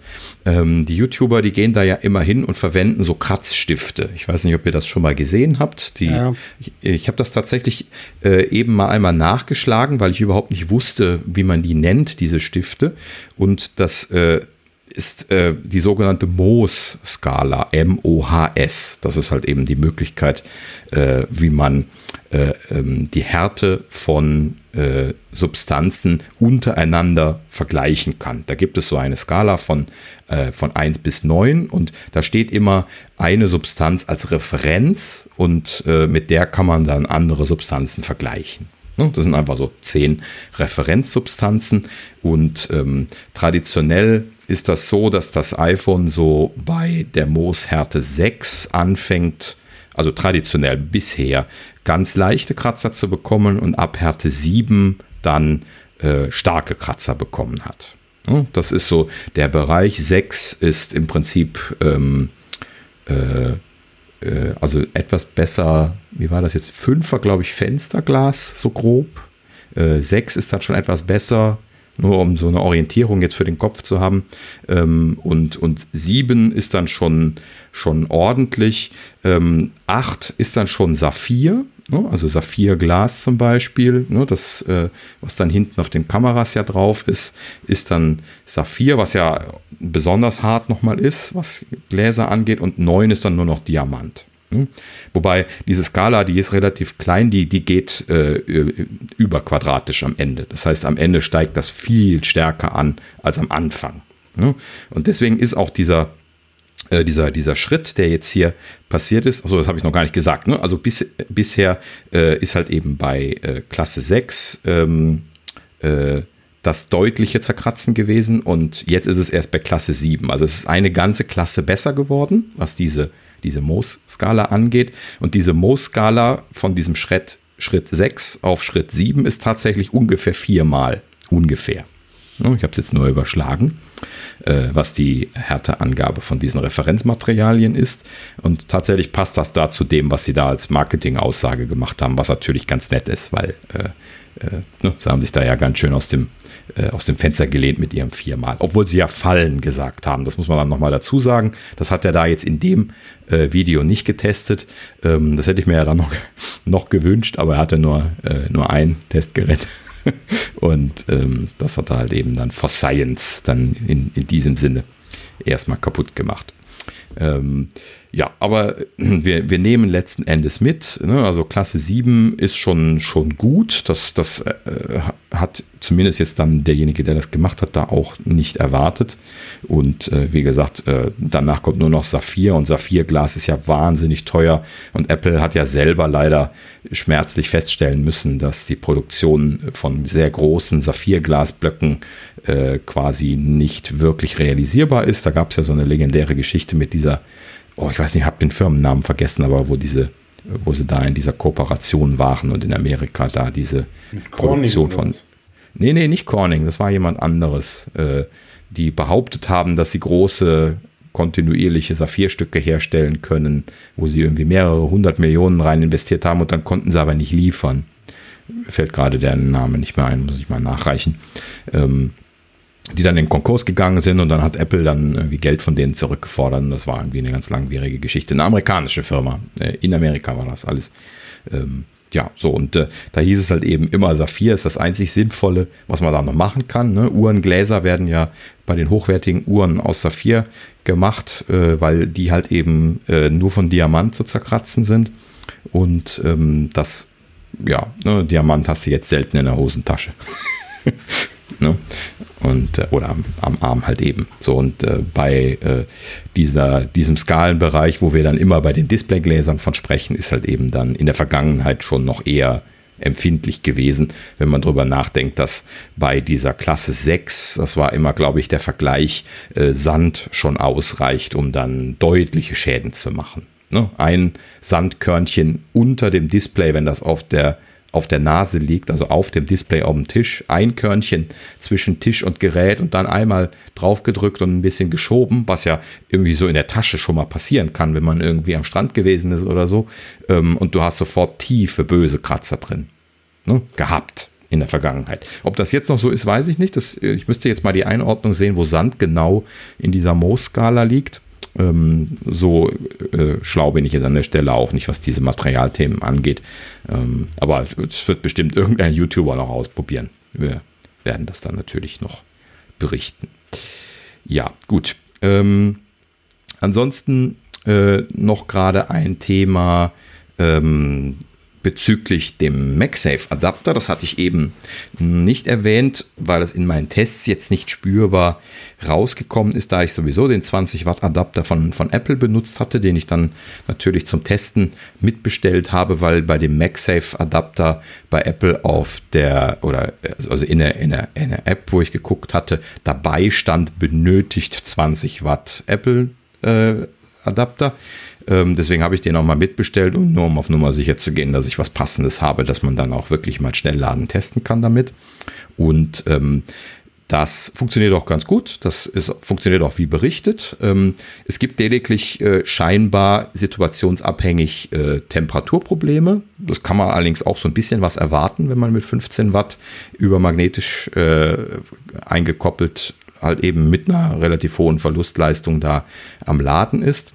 Ähm, aber ähm, also mit dem Adapter kommt man auf jeden Fall auf die angekündigten 15 Watt von Apple. Womit wir übrigens dann jetzt auch wissen, was die Verlustleistung bei dem MagSafe ist. Die scheint also deutlich niedriger als bei dem klassischen Qi-Charging zu sein, denn das ist ja dann nur ein Viertel. Ne? Wenn man 15 Watt rausbekommt und ein 20 Watt Netzteil nimmt. Ne? So, und da geht ja sogar noch die Effizienz vom Netzteil runter, also sogar ein bisschen weniger wahrscheinlich noch als ein Viertel. Äh, und das ist natürlich für einen G-Charger super. Ne? Wir hatten ja schon besprochen, dass die in der Regel so bei 50 Prozent liegen. Ne? Gut, so, aber darauf wollte ich eigentlich gar nicht konkret hinaus, sondern es gab dann jetzt Berichte, ähm, die dann also natürlich durchs Dorf äh, in, der, in den letzten Tagen jetzt überall getrieben worden sind, wo es dann hieß, ähm, äh, dass eben andere USB-PD-Netzteile äh, den äh, nein, andersrum, dass der MagSafe-Adapter mit anderen Netzteilen, die eigentlich leistungstechnisch die Leistung bringen müssten, die notwendig ist, nicht mit 15 Watt laden würden. Hm? Und das äh, habe ich, ich habe hier so ein kleines USB-C äh, Verbrauchsmesserchen, was ich so, so, so zwischen Kabel und Netzteil stecken kann. Ich zeige das mal für die Videoleute hier gerade ins Bild. Das ist so ein kleines Dongle, was man auf der einen Seite steckt man das Kabel an und mit der anderen Seite als USB-C Stecker dann ins Netzteil und dann geht dann äh, so ein kleines Display an und zeigt mir, wie viel Volt und wie viel äh, Ampere gerade hier durchlaufen und dann kann ich halt eben sehen, mit welchem Profil das bei USB-PD dann halt eben angegangen ist und wie viel da gerade an Leistung drüber geht. Und ähm, habe mir das halt eben dementsprechend ein bisschen angeschaut. Und ähm, man sieht halt eben tatsächlich, äh, das ist das Einzige, was ich testen konnte, weil ich habe es gestern getestet und konnte nur einmal aufladen und dann habe ich heute keine Gelegenheit mehr gehabt, weil es nicht leer genug war. Ähm, und ähm, letzten Endes aber hat man tatsächlich sehen können, dass man hier, ich hatte hier ein, ein Ankernetzteil 60 Watt im Einsatz, welches mit dem neuen Volt-Profil, was der MagSafe benutzt, äh, 3 Ampere liefern kann. Ähm, das Apple-Netzteil, das 20 Watt-Netzteil liefert 2,22 Ampere. Das heißt also, das äh, Ankernetzteil äh, ist definitiv in der Lage, das zu liefern und könnte sogar noch mehr liefern als das Apple-Netzteil. Aber tatsächlich ist es so, dass das äh, Anker nur mit äh, reduzierter Leistung geladen hat. Das ging nur auf äh, äh, so, so, ja, also es schwankte relativ stark, äh, zumindest in meinem einem Testcase, so zwischen 1,0 und 1,7 Ampere hin und her. Ähm, die 1,7 Ampere, das sind, glaube ich, äh, was, was war das jetzt nochmal? 9 mal 1,7. Das sind dann die 15 Watt, aber es schwankte halt eben und es tendierte eher äh, so in Richtung, Richtung 1 Ampere, äh, was natürlich dann so eher 10 Watt ist. Und ähm, das Apple-Netzteil, das schwankte also eher in die äh, stärkere, also in die, in die 2,2 Ampere Richtung. Wohlgemerkt, das ist dann der Ausgang vom äh, vom Netzteil. Ne? Das heißt also, äh, da sind dann nur die Netzteilverluste abzuziehen und der Rest äh, muss dann im MagSafe Charger als Verlust verloren gehen. Ne? Das heißt also, wenn da nur 15 Watt gezogen werden, dann kommen ja dann mit den 20 bis 25 Prozent Verlustleistung dann wirklich nur noch 10 Watt bei äh, dem iPhone an. Ne? Und das 20 Watt Apple-Netzteil hat halt eben wirklich 20 Watt verbraucht. Da hatte ich dann 2,1, 2,2 Ampere. Das ist dann normal, dass das auch da so ein bisschen schwankt. Und das sind halt eben dann abzüglich Verlustleistung dann die 15 Watt, die sie auch angekündigt haben. So, lange Rede, kurzer Sinn. Wie gesagt, nur sehr wenig Sample, aber einige andere haben das auch durchgemessen. Deswegen habe ich mir da jetzt nicht die Mühe gemacht, das jetzt nochmal groß zu testen. Ähm, es scheint aber tatsächlich so zu sein, dass USB-PD-Netzteile, die eigentlich von der Spec her dafür ausgelegt sind, das voll liefern zu können, was Apple da braucht, von dem MagSafe-Adapter nicht abgerufen werden, wenn sie könnten. So, und das ist ein bisschen irritierend an der Stelle. Äh, ich kann auch nicht beantworten, warum. Das ist komplett zuwider allem dem, was äh, USB-PD-Standard angeht und auch normalerweise das Verhalten von Apple bisher im Verhältnis zu USB-PD, denn ich habe sehr viel experimentiert mit solchen Netzteilen und ich habe äh, alles Mögliche in allen möglichen Konstellationen probiert in der Vergangenheit und es ist eigentlich nie ein Problem gewesen bei Apple, kleine Netzteile an einem MacBook zu betreiben, äh, große Netzteile zum Aufladen von kleinen Geräten zu benutzen. Das ist auch alles ja eigentlich kein Thema, weil dafür gibt es diese USB-PD-Profile, wo man halt eben dann die Spannung einstellt und dann ist sowieso der Verbraucher derjenige, der entscheidet, wie viel Leistung da gezogen werden kann und das Netzteil liefert halt eben einfach nur bis zu dem Wert, äh, wo es äh, kommuniziert hat, dass was es liefern kann und schaltet sich ansonsten aus. Aber das passiert gar nicht, weil die sich gegenseitig halt eben so einpegeln. Ähm, komische Geschichte. Ich bin mir nicht ganz sicher, was ich davon letzten Endes mitnehmen soll. Sorry, ähm, mitnehmen soll, ohne, außer dass Apple scheinbar den Leuten sein 20 Watt Netzteil aufnötigen will, was aber nur eine Interpretation ist. Ne? Wie gesagt, ich äh, kann das ja nicht weiter bewerten. Irritiert mich sehr, muss ich sagen, an der Stelle. Also, dass, wenn das wirklich eine gewollte Aktion ist, dann weiß ich nicht, ob sie sich da nicht selber in die Nesseln gesetzt haben damit, wenn sie parallel dazu ja dann auch noch hier aus Ökonomiegründen die Netzteile aus den Geräten rausgenommen haben, aus den ja, Verpackungen. dann äh, widersprechen sie sich im Grunde ja selber. Das wäre nicht. Also dann ist ihr, ihr ganzer Ökologiepunkt eigentlich dahin. Genau, ja, ja. richtig. Ja, und ähm, es kann aber natürlich auch sein, dass das irgendein blöder Programmierfehler ist oder sonst irgendwas und dass sie das vielleicht in Zukunft irgendwann mit einem MagSafe Firmware Update nachpatchen können. Ist nicht vollkommen auszuschließen, dass da ein kleiner Mikrocontroller drin ist. Ich habe da noch keinen detaillierten Teardown gesehen. Ähm, äh, könnte sein, dass er sowas noch nachpatchen. Solche Geschichten, das weiß ich natürlich nicht. Ähm, muss man dann mal weiter beobachten, was da passiert. Äh, für den Moment bleibt festzuhalten, wer mit voller Leistung mit dem MagSafe Adapter von Apple laden möchte, der muss tatsächlich den 20 Watt Adapter von, von Apple kaufen. Äh, wie gesagt, um die volle Leistung zu bekommen. Es funktioniert auch mit den anderen. Es funktioniert mit dem 18 Watt Adapter von Apple, der letztes Jahr in der Verpackung lag oder auch bei den iPads dabei lag in der letzten Zeit, bei den größeren. Ähm, und es funktioniert auch mit anderen Netzteilen, aber halt eben dann im Worst Case nur mit, nur mit 10 Watt. Das schwankte je nach Testcase und Netzteil, was sie getestet hatten, etwas, was auch wieder etwas verwirrend ist, weil eigentlich sollte das nicht schwanken mit USB-PD. Das sollte eigentlich stabil sein. Ähm, aber gut, muss man halt eben beobachten. Äh, das sind jetzt nur der, der aktuelle Stand wiedergegeben. Und ähm, ja, im Zweifelsfall halt eben ein bisschen weniger Leistung. Wenn man es also darauf auslegt, wirklich maximale Ladeleistung zu bekommen, dann äh, müsste man das 20 Watt Netzteil dazu kaufen.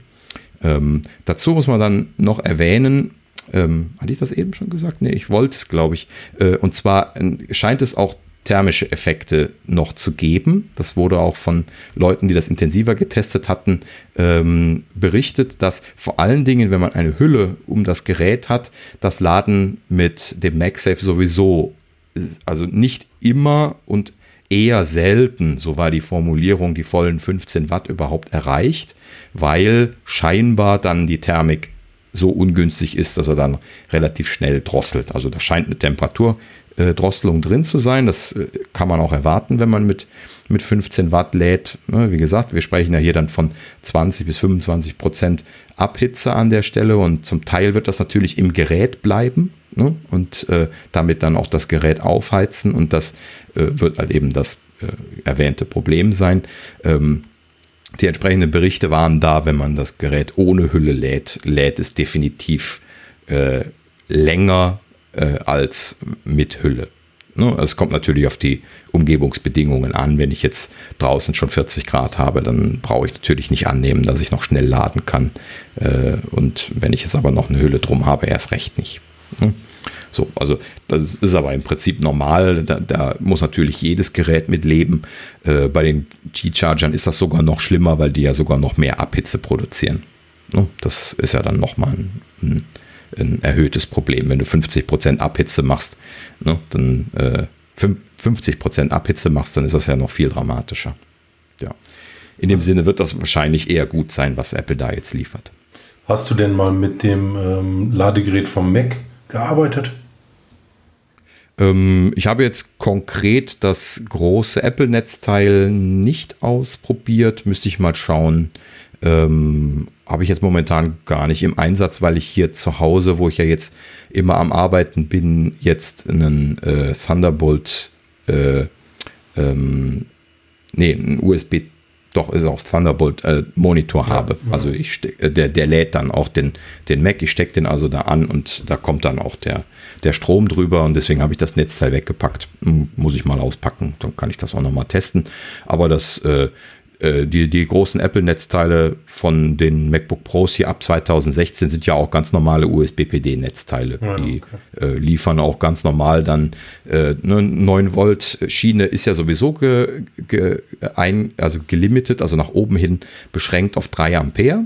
Das ist ja bei den USB-PD-Profilen, äh, wo wir gerade dabei sind, immer so, dass das dann bis zu einem definierten Limit hochgeht und dann muss man äh, bei den Volt hochgehen. Also die, die leistungsfähigen Netzteile, also jetzt hier irgendwie so äh, Fremdhersteller, welche auch immer, die PD-kompatibel sind zum Beispiel oder auch Apple selber, die haben halt eben dann 5 Volt, 3 Ampere draufstehen. So, das heißt also auf der 5 Volt Schiene, wenn man auf 5 Volt einstellt, kann man maximal 3 Ampere ziehen. Das sind ja dann äh, 5 ähm, mal 3, 15 Watt. Ähm, wenn man mehr als 15 Watt haben möchte, dann muss man auf 9 Volt hochgehen. Auf 9 Volt kannst du dann auch bis 3 Ampere haben. Äh, 9 ne, mal 3 sind ja dann äh, äh, ähm, also 27, genau, danke. Ähm, habe ich gerade verdippt. äh, live rechnen klappt nie, niemals versuchen. Keine Live-Demo, ähm, bitte, nein. genau. Ähm, so, und äh, so geht das dann weiter. Ne? Dann, dann gibt es noch die ähm, oh, die dritte Schiene war entweder 12 oder 15 Volt, müsste ich jetzt nochmal genau nachgucken. Äh, und dann kommt die oberste Schiene mit 20 Volt und da endet das dann und da geht es aber dann noch weiter. Also das geht dann bis zu, bis zu 100 Watt. 20 äh, Volt, 5 Ampere sind das dann, glaube ich, oder? Wenn ich es richtig gerechnet habe. Ja, genau. So, und das ist dann die oberste Schiene, die geht dann bis 5 Ampere. Warum machen sie das? Äh, sie machen das, weil die Kabel heiß werden. Ne? Wenn ich viel Ampere durch ein Kabel schicke, dann wird das Kabel heiß. Wenn ich die Spannung hochschraube, dann nicht. Deswegen gibt es ja Hochspannungsleitungen. Genau, das ist, ne? wollte ich auch gerade sagen, dasselbe wie bei den Hochspannungsleitungen. Das Prinzip der Transformation ähm, der, äh, des Stroms und äh, beziehungsweise zwischen Spannung und Strom äh, hat ja durchaus seine, äh, seinen Sinn. Mhm. Aber genau. Ähm, ja, also nur so zur Anmerkung, wenn wir, wenn wir unsere Themenliste durchkriegen wollen, müssen wir weitermachen. Ansonsten machen wir heute vier Stunden. Wir sind äh, hier erst am dritten Thema und äh, haben noch einiges vor uns. Ja, gut, das schaffen wir schon. Äh, aber das, das äh, bewegt uns ja jetzt alle gerade. Deswegen ähm, schauen wir, dass wir jetzt weiterkommen. Ähm, ja, gut. Also, wie gesagt, ähm, ist halt eben so geregelt. In dem Sinne ist also ein äh, 90 Watt Netzteil, welches auf der 9 Volt Schiene bedient wird, wie das jetzt der MagSafe macht, ähm, äh, ist halt eben einfach nur ein 15 Watt Netzteil. Ne? Äh, nee, stimmt nicht. Auf, auf der, ne, also maximal 27, so. 27 auf der 9 Volt Schiene, so. Äh, ne? Und das, das ist halt eben einfach das Maximum für 9 Volt. Und das kann jedes Netzteil liefern, welches mindestens 27 Watt liefern kann, wenn es USB-PD-kompatibel ist. Ne? Dafür sind die ja dann ausgelegt. So, und das große Apple-Netzteil ist das halt eben auch und deswegen spielt das im Prinzip eigentlich keine große Rolle. Und das wurde auch, glaube ich, in einem der Tests getestet und es hat auch eben keine 15 Watt geladen, sondern auch nur irgendwas äh, irgendwo zwischen 10 und 15. Hm. Naja, gut. Ja, gut. Wie gesagt, die Zeit läuft uns äh, ein, ein bisschen weg, deswegen schließen wir das Thema ab, aber das werden wir bestimmt nochmal äh, nochmal wieder, äh, äh, wieder aufbringen, wenn es da noch irgendwie ein paar weitere Ergebnisse zu geben sollte. Gut. Ähm, so, äh, ja, noch so ein Thema, was äh, wir vielleicht kurz dann mal gerade nur ansprechen sollten, das ist, äh, äh, dass es wohl Abdrücke von dem MagSafe auf den Hüllen geben soll äh, Apple hat da tatsächlich ein Advisory rausgegeben, wo die ja noch nicht veröffentlichten Lederhüllen erwähnt sind, dass die unter Umständen eben Abdrücke bekommen werden. Da steht nicht, äh, nicht mehr weggehen, deswegen nehme ich an, temporäre Abdrücke. Hatten sie gar nicht so genau geschrieben. Ähm, aber ja, letzten Endes faszinierend vor allen Dingen, dass sie das Advisory veröffentlichen für die Hüllen, bevor die kommen. Tatsächlich sind sie wohl auf Nummer sicher gegangen und äh, wollen da vermeiden, dass jetzt irgendwie ähm, da groß drüber gejammert wird. Natürlich hat dann gleich jemand irgendwie einen Screenshot von einer Silikonhülle gepostet und hat gesagt, meins macht auch Ringe. Ja, und äh, da sieht man aber ganz eindeutig auf diesem Bild, dass das Staub ist, was da als Ringanordnung zu sehen ist. Und natürlich ist das so, wenn man jetzt irgendwie eine staubige Hosentasche hat und man hat eine neue Silikonhülle in seine Hosentasche getan, dann ist ja die, die ganze Hülle staubig. Ich reibe das jetzt auch die ganze Zeit runter. Das macht man ja bei den ganz neuen Hüllen dann halt eben leider eine Zeit lang. Äh, das ist dann der Nachteil als, als Hosentaschenträger. Wir hatten ja letztes Mal ausgiebig über die Vorteile gesprochen.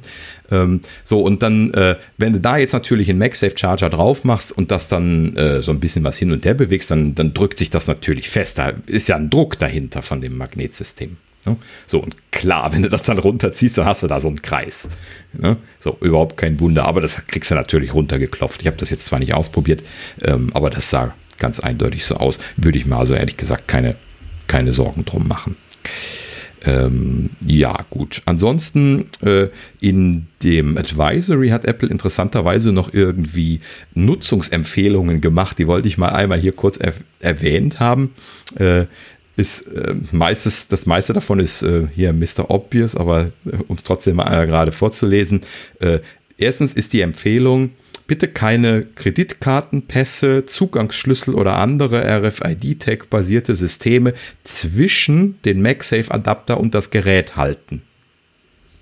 Ist klar, da ist das Magnetfeld. Ist nachvollziehbar. Ja, nicht, nicht nur das Passive, sondern auch das vom Laden ja, äh, was zumindest versucht wird aufzubauen, würde ich vermeiden, ne, da solche Sachen hinzutun. Aber ja, das sagt man dann natürlich pro forma den, den Leuten nochmal. Wundert mich, dass das nicht dick auf der Verpackung stand. Ähm, das, das, äh, Wenn die ersten eine neue Kreditkarte ne? brauchen, werden sie es lernen. Ja, genau, richtig. Ähm, ja, so, dann zweitens steht da tatsächlich, ähm, äh, äh achten Sie auf die Temperatur bringen Sie Ihr Gerät bei Bedarf in eine kühlere Gegend. Äh, leichter gesagt als getan, dachte ich mir da. Ne? Ich, ich lade lad ab jetzt im Kühlschrank, ganz einfach. ja, genau. Ne? Das wäre wahrscheinlich die, die bessere Lösung. Wenn du dann so einen No-Frost-Kühlschrank hast, der keine Feuchtigkeit hat, dann geht das vielleicht sogar noch. Den habe ich.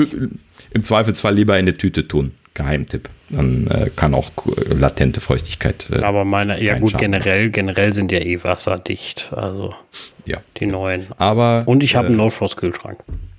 Ja, genau. Aber du hast natürlich keinen kälteinsensitiven Akku, denn die wollen ja auch nicht geladen werden, wenn sie kalt sind.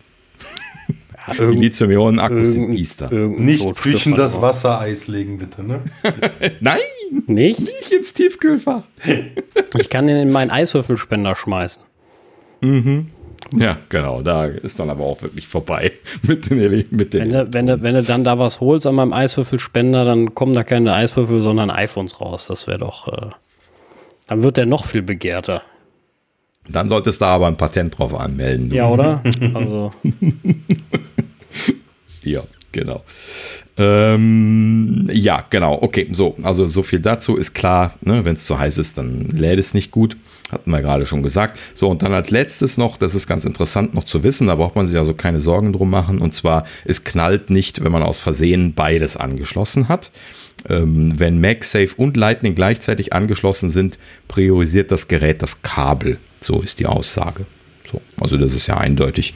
Äh, da wird es halt eben quasi einen Schalter geben, der dann nur entweder das eine oder das andere versorgt. Clevere Sache. Genau. Wäre aber Gut. auch echt ein Fail, wenn da was kaputt gehen würde. Ja, klar. Also es ist ein, ein ordentliches, äh, ordentliches Design natürlich, dass das da nicht sofort abqualmt, wenn du das versehentlich mal machen solltest, sondern das halt eben einfach äh, das vernünftig handeln kann. Ne, so war das damals bei den, bei den MacBook Pros ja auch, als die 2016 kamen. Ne? Also viele Leute stellten sich die Frage, was ist denn jetzt, wenn ich zwei Netzteile einstecke, eins rechts und eins links? Ja, raucht es dann ab? Ähm, ich habe das tatsächlich mich getraut auszuprobieren. und hatte Vertrauen da rein, dass die Ingenieure das hinkriegen, nur ein Netzteil äh, aktiv dann zu verwenden. Und so war es auch. Das, das Stärkere wird bevorzugt. Das schaltet dann auch um. Wenn du ein Stärkeres einsteckst, kannst du das andere drin lassen, das wird dann nicht mehr benutzt. Ja, da passiert dann nichts. Ja. Und gut, aber wir driften schon wieder weg. Ähm, ja. Ähm, vom iFixit Teardown, äh, ja genau. Ähm, ich hatte eben schon von den Akkus gesprochen eine Sache wollte ich eigentlich nur bei den Teardowns gerade erwähnen. Also, wenn wen das interessiert von iFixit, der Teardown von dem iPhone 12 und dem 12 Pro sind jetzt online. Ich bin da ja ein großer Fan davon, mir die Internas anzuschauen und gucke das auch immer mit einem großen Interesse immer mit an. Und da sind so ein, zwei Sachen, die man, die man anmerken kann. Punkt 1. Ähm, die Geräte sind im Prinzip absolut baugleich. Jetzt von der Kamera und diesen klaren äh, Unterschieden wie ne, dritte Linse und LIDAR abgesehen. äh, sind die wirklich exakt baugleich. Die sind so baugleich, dass äh, das iPhone 12 an der Stelle, wo die dritte Linse, die, die dritte Kamera und das LIDAR bei dem Pro ist, einfach nur einen Platzhalter reingeschraubt hat. Einfach so, so ein Kunststoffding äh, da drin ist, sodass das visuell sogar voll aussieht, wenn man es auf hat. Okay. Ist äh, ganz interessant. Aber ansonsten, äh, wie gesagt, im Prinzip jetzt vielleicht kleine Abweichungen oder so. Ne? Das Display von dem Pro soll ja etwas heller sein, aber sogar die Anschlüsse sind gleich und äh, iFixit hatte es auch gleich probiert, einfach die Displays zu tauschen von den zwei Geräten, die sie da gleichzeitig gerade äh, am äh, Teardown machen waren und das funktionierte sogar. Also man konnte das Pro-Display an das Nicht-Pro und andersrum anschließen und das funktionierte. Ähm, ob dann die Helligkeit jetzt reduziert war, wussten sie so schnell nicht zu berichten. So. Ähm, und ähm, ansonsten kann man dann an der Stelle nochmal betonen, dass nicht Pro scheint also deswegen dieses Jahr definitiv vom Preis-Leistungs-Verhältnis das empfehlenswertere Gerät zu sein. Ne?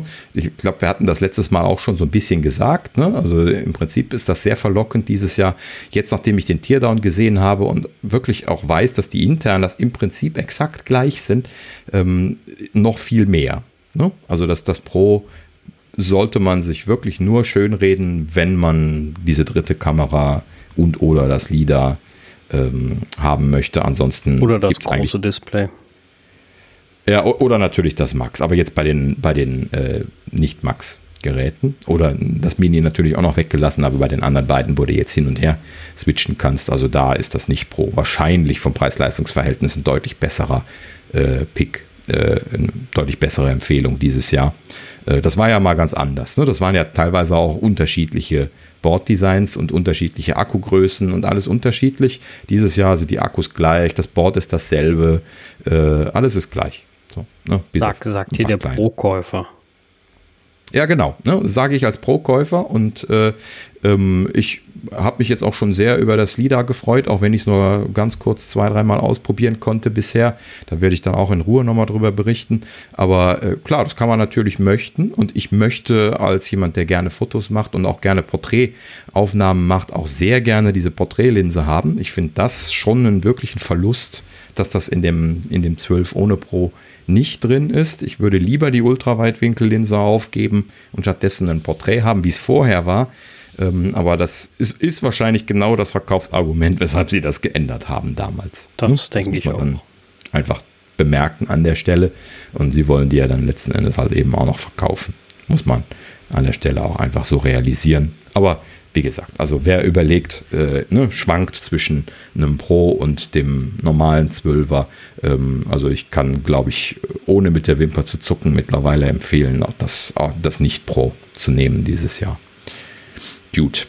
Ähm, so, eine letzte Bemerkung noch, dann äh, gucken wir, dass wir weiterkommen. Äh, und zwar, äh, was sehr faszinierend war dieses Jahr, das ist die Größe und die Fülle von dem Mainboard dieses Jahr. Also dieses Mainboard in den letzten Jahren wurde das ja sukzessive integriert und immer weiter integriert, dass das also immer weniger äh, ICs geworden sind, die da verwendet worden sind. Es sind immer noch sehr viele auf diesem Board, ähm, aber das allein schon dadurch, dass es ja halt eben sehr viele unterschiedliche Technologien abbilden muss. Aber in der letzten Zeit ist das ja eher durch Integration weniger geworden, wie das auch im Laufe der Zeit von Technologien wie LTE halt eben auch äh, schrittweise passiert. So, und jetzt dieses Jahr haben sie halt eben mit 5G da jetzt wieder eine neue Technologie dabei und sie unterstützen ja sehr viele Bänder, was bedeutet, sie müssen noch sehr viele äh, Verstärker und Verstärker-Endstufen und Switches und so alles Mögliche äh, haben, um dann diese ganzen Bänder auch bedienen zu können. Und das heißt, dieses Jahr ist dieses Board voll geknallt mit Mobilfunk. Das muss man wirklich mal an der Stelle so betonen, weil das ist wirklich so Pi mal Daumen, die Hälfte von dem, was da drin ist, ist alles Mobilfunk.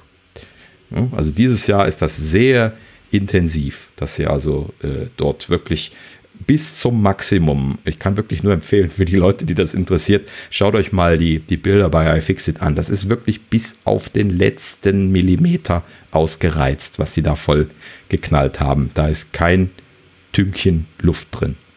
Und das, das ist schon äh, eine Leistung. Das ist auch genau das, was man an der Stelle realisieren muss. Ne? In der in der Presse ist jetzt ja immer wieder gesagt worden, so, oh, wenn man 5G hat, dann hat man zwei Stunden weniger Akkulaufzeit. Haben wir ja letzte Folge schon drüber gesprochen. Ne? Dann musst du auf der anderen Seite sagen, hey, das ist der erste Chipsatz, den, den sie jetzt mit der neuen Technologie da drin haben. Und auch von Qualcomm ist das ja irgendwie zweite Generation oder so. Ne? Das, das, das ist halt eben noch relativ äh, unoptimiert und das braucht mehr Strom. Das braucht nur zwei Stunden weniger, wenn du 5G nutzt, als wenn du LTE benutzt. Und das ist schon eigentlich die Leistung. Ne? Und dass sie das überhaupt alles integriert gekriegt haben und so. Also aus dieser ingenieurstechnischen Brille eine unglaubliche Leistung und vor allen Dingen, das muss man dann auch nochmal betonen, halt eben nicht nur in den Pros, sondern auch in den Nicht-Pro-Modellen drin. Ähm, das ist dann noch hoch drei die Leistung, weil sie ja dann da auch diese Komplexität drin haben. Hm. Ja, spannend wird dann noch das Mini, weil da soll ja auch genau dasselbe drin sein. Ich frage mich, wo da überhaupt noch ein Akku sein können wird. Ähm, das wird dann auch sehr spannend zu sehen. Na gut. So. Ähm, die, die Themen reißen natürlich nicht ab. Ähm, ja, hat sich einer von euch das mal mit, den, mit, den, mit dem neuen Hotspot-Feature angeschaut? Ich habe leider, ich habe da leider auch nicht mitgekriegt, ob das für die anderen Geräte auch schon unterstützt wird. Ähm, nee, also ich habe es mir nicht angeguckt. Ich habe jetzt, jetzt nur mal den Hotspot verwendet, aber nichts Nennenswertes als Unterschied gefunden und ähm, oder gemerkt zumindest. Aber ich habe ihn auch nur mal eben benutzt und äh, ja, ja, also jetzt okay. erstmal nicht. Hm, ich habe das gerade nachgeschaut, du konntest es auch nicht sehen, weil mein, mein 11 Pro hat das auch noch nicht. Ähm, und zwar bei dem, bei dem 12er gibt es jetzt eine Option, die war mir auch direkt beim Einrichten aufgefallen am ersten Tag. Im Personal Hotspot Menü ganz unten neu dazugekommen, Kompatibilität maximieren. Und das ist standardmäßig aus und du kannst es einschalten und dann steht halt eben unten drunter, kann unter Umständen die Erreichbarkeit von deinem Hotspot reduzieren. Ja, okay, klar, wenn sie auf 5G funken, kannst du das Problem haben, dass die, äh, dass es nicht so weit geht. Aber dafür hast du halt vielleicht mal eine vernünftige Leistung, weil der war normalerweise auch echt äh, bescheiden. Ja, genau. Ähm, das weiß ich auch nicht genau zu beantworten, warum sie da in der letzten Zeit, also du hast das jetzt vorgelegt, was, äh, was berichtet wurde, also das scheint halt eben standardmäßig jetzt im 5 Gigahertz Modus äh, den Hotspot aufzumachen, während es vorher 2,4 verwendet hat auf den anderen Geräten. Es ist nicht ganz klar, warum sie bisher nur 2,4 Gigahertz verwendet haben für diesen Hotspot. Denn prinzipiell hätte man da ja eigentlich auch bisher schon 5 Gigahertz machen können müssen. Vielleicht gab es da Probleme mit den Antennen, dass sich das gestört hat bei 5 Gigahertz oder sowas. Ähm, dass das jetzt dann irgendwie mit dem neuesten Chipsatz erledigt ist oder so. Das kann ich jetzt im Augenblick nur äh, ne, äh, also, äh, raten. Ähm, aber letzten Endes scheint es eben so zu sein. Es wurde wohl auch schon getestet, dass das dann im 5 GHz Modus läuft, wenn man das nicht auf Kompatibilität stehen hat bei den 12ern und in diesem Sinne dann wohl auch deutlich mehr Leistung bekommt. Ich habe das leider heute erst entdeckt, deswegen konnte ich es noch nicht testen, werde ich aber auch nochmal nachreichen, wenn ich Gelegenheit haben sollte. Ähm, Bisher war es halt eben so, dass schon spürbar 2,4 Gigahertz dahinter waren und das dementsprechend dann auch langsam war. Wenn man dann mal einen Download da durchgeschoben hat, hat man das schon gemerkt, dass es limitiert war. Ne? Ja. Gut. Ähm, ja, eine, eine, ähnliche Geschichte, die ich leider auch immer nur noch berichten kann. Ich, ich hoffe, ich kann euch gleich auch mal was erzählen lassen. Ähm, äh, das ist der äh, 5G-Only-Datenmodus, der jetzt auch neu mit den 12ern äh, eingeführt worden ist. Es gibt also jetzt einen Modus in den, äh, das ist in diesen Einstellungen, äh, wo man, äh, was ist das, Mobilfunk oder wie heißt das? Also da, wo man die eigentlichen Datengeschichten für den Mobilfunk einstellt. Mobiles Netz heißt es in Deutsch.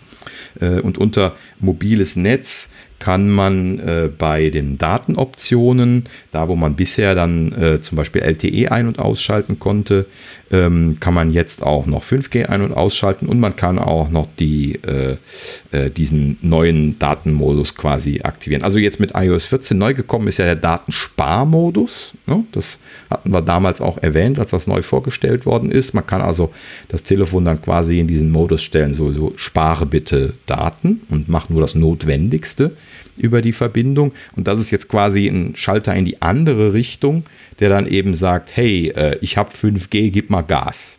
Ne? Also so, äh, da steht dann dabei, äh, kann mehr Daten für FaceTime äh, und irgendwie noch ein, zwei andere Dinge verwenden. Ähm, und äh, letzten Endes, ähm, äh, ja, ja, so, also ist, ist so ein bisschen komisch, deswegen äh, versuchte ich auch gerade irgendwie Worte zu finden. Ich äh, tue mich so ein bisschen schwer damit, wofür dieser Schalter gut sein soll. Denn äh, äh ne, wenn ich jetzt ein gutes LTE-Netz habe oder O2 habe und es sowieso egal ist, dann hätte ich jetzt vielleicht auch einfach gerne die hohe FaceTime-Qualität mit meiner LTE-Verbindung. Ne? Und äh, zum Beispiel nicht dabei steht, äh, was ist denn jetzt mit WLAN? Kriege ich dann bei WLAN die hohe Auflösung oder kriege ich die nur bei 5G? Das, das steht nirgendwo bisher. Ne? Ähm, also ein bisschen was komisch hinterlässt so ein Geschmäckle. Warum sollte ich nur mit 5G irgendwelche Software-Features freigeschaltet bekommen, die bei einer guten LTE-Verbindung aber genauso gut laufen? Ne? Ähm, also ja, unter anderem äh, gehören da jetzt die Firmware-Updates damit dazu. Die Firmware-Updates durftest du ja äh, bisher nur bei einer WLAN-Verbindung ziehen. Ja? Ich weiß nicht, wie oft ich das gemacht habe, dass ich, wenn ich unterwegs war, mit einem Hotspot von meinem iPad die Firmware-Updates geladen habe, weil das ja dann über WLAN gilt, ähm, während halt eben vom Mobilfunknetz laden, was eigentlich auch kein Problem gewesen wäre bei 400 Megabyte oder sowas Updates, äh, dann äh, äh blockiert worden ist vom Betriebssystem. Das ist ja äh, aktiv blockiert. So, und äh, deswegen hinterlässt das für mich ein Geschmäckle, weil das ist halt eben so entmündigen. Ne, so, nur wenn du 5G hast, kriegst du das besser. Äh, da kannst du dich auf den Kopf stellen. So, ne? Und äh, ne, hier bedenke, wir haben ja eben drüber gesprochen, was, was Sascha sagte, er kriegt kein 5G freigeschaltet bei der Telekom, hat aber einen super LTE-Datendurchsatz. Ne? Wo er sich eigentlich niemals Gedanken drum machen müsste jetzt in der, in der nächsten Zeit. Kriegt er dann trotzdem kein hochauflösendes FaceTime. Ja, das ist schon äh, ein bisschen albern. Ja, genau. Ah, ja, gut. So. Ähm, jetzt haben wir aber auch so die wesentlichen Sachen, äh, wesentlichen Sachen durch. Möchtest du mal den verwirrten Besuch einmal durchgehen, Sascha? Ähm, Achso, ja, das Thema hatten wir schon abgehakt. Ja, den verwirrten Besuch ähm, ist, ähm, ehrlich gesagt, weiß ich nicht, das war jetzt nur eine äh, erfundene Story, ne, quasi. Ja, ähm, ja, ja. Und zwar, dass äh, jemand, in, also fiktiv dargestellt, jemand geht in den Apple Store und möchte ein iPhone kaufen und ähm, bekommt das dann natürlich auch äh, die, die Box und äh, sagt dann, Mensch, die ist aber klein. Und dann sagt, sagt der Verkäufer, ja, die ist so schön klein, weil wir kein Ladegerät und auch kein, ähm, keine Kopfhörer mehr beitun äh, wegen der Umwelt, ähm, weil sie als treuer Apple-Kunde ja schön regelmäßig neue iPhones kaufen und ähm, dann die verwenden können zum Laden. Und dann sagt er, ja, stimmt, ich kaufe alle zwei Jahre ein neues iPhone, also das passt und äh, stellt dann äh, aber fest, beziehungsweise noch mit dem Mitarbeiter, äh, dass das ja gar nicht geht, weil vor zwei Jahren gab es noch kein USB-C dabei, äh, gratis und äh, kann also nicht laden. Einfach so, weil beim iPhone 12 ist ja ein USB-C auf Lightning-Kabel bei. Und ähm, damals beim iPhone 10s Max äh, war es nicht dabei und auch kein Charger dafür. Ähm, ja, also muss er auch noch einen Charger kaufen. Na, mindestens mal äh, den 20 Watt. Und äh, dann empfiehlt ihm der Verkäufer noch, ja, also wenn du, wenn du schon dabei willst, willst du das beste Ladeergebnis, da brauchst du auch noch einen äh, MagSafe-Puck und ähm, ja, und schon hat er doch ein äh, Netzteil und ein Ladegerät, äh, ein Kabel und ein Netzteil gekauft. Ähm, und jetzt ist natürlich dann am Ende ein bisschen äh, die Frage der, äh, ja, der, der Sinnhaftigkeit dieser äh, Environment äh, die, die, die man. In der Geschichte stand, glaube ich, sogar dann halt eben auch noch drin, ja, äh, okay, ein USB-Netzteil, USB-C-Netzteil, ähm, Achso, nee, er hatte ja keins zu Hause. Nee, die Geschichte, das passt dann nicht. Nee, nee, die, die, das hat er ja eben nicht zu Hause. Er hatte mhm. auch, ja. ähm, also er hätte natürlich nur das Kabel kaufen, ach, nur das Netzteil kaufen können. Aber wie gesagt, er will natürlich dann die beste Experience und ey, cool, wir haben ja MagSafe. Ähm, und die Idee eigentlich, die da vermittelt werden soll, äh, ist eigentlich nur die Fragestellung, wie sehr das denn tatsächlich der Umwelt nützt. Ähm, wir haben das letztes Mal, muss ich zugeben, auch ein bisschen aus einer, unserer Brille betrachtet Wir haben ja. genug zu Hause, mhm. für uns ist USB-C kein Problem. Für uns ähm, ist auch sonst das Laden kein Thema, weil wir alles mögliche auch schon mit G-Charging und sonst was haben. Aber Leute, die äh, jetzt äh, nicht äh, sowas hätten, na, also ich denke jetzt mal an meinen Vater, der hat das aktuelle SE, da ist, äh, der hat, äh, müsste ein neues Netzteil kaufen. So, da hat er mhm. keine Chance. Also ist die Frage, ganz ehrlich, da er seit letztem Jahr USB-C dabei ist, wird da jetzt wirklich so sehr das in, also die Umwelt geschont? Ne? Vor allem auch noch mhm. mit dem Hintergrund ganz wichtig, den wir eben hatten mit dem äh, MagSafe Puck. Ich könnte ja sagen, ich will nur MagSafe haben, aber USB-C-Netzteil habe ich ja genug. Ähm, ja, aber das lädt damit nicht richtig. Ja, also muss ich auch wieder ein neues Netzteil kaufen. Also ich zum Beispiel oder auch der Daniel, der hat ja schon beides gekauft. Bei uns wurde gar nichts gespart. Außer die Kopfhörer. Okay, die schon. Mhm. Ähm, aber bei mir wird auch nichts gespart sein, weil ich werde auch beides kaufen. Ich glaube, Thorsten hat auch beides bestellt, ne? Genau, den Puck habe ich auch bestellt, Netzteil nicht, da würde ich die anderen für nehmen, aber ja, also es ist, hat so ein bisschen einen faden Beigeschmack, das stimmt schon. Ne? Aber ich glaube auch nicht, dass alle den, äh, den MagSafe kaufen werden. Eigentlich hätte Apple diesen MagSafe in die Packung legen müssen. Das wäre eigentlich das Richtige gewesen. Ja, ja, aber sowas wollen sie halt eben dann wieder als schönes, teures Zubehör ja, natürlich, natürlich. Dafür haben sie da natürlich auch so dran gearbeitet. Das kann ich ja noch nachvollziehen. Aber, aber ich meine, ja. so naiv sind wir ja nicht, dass die damit Geld verdienen wollen.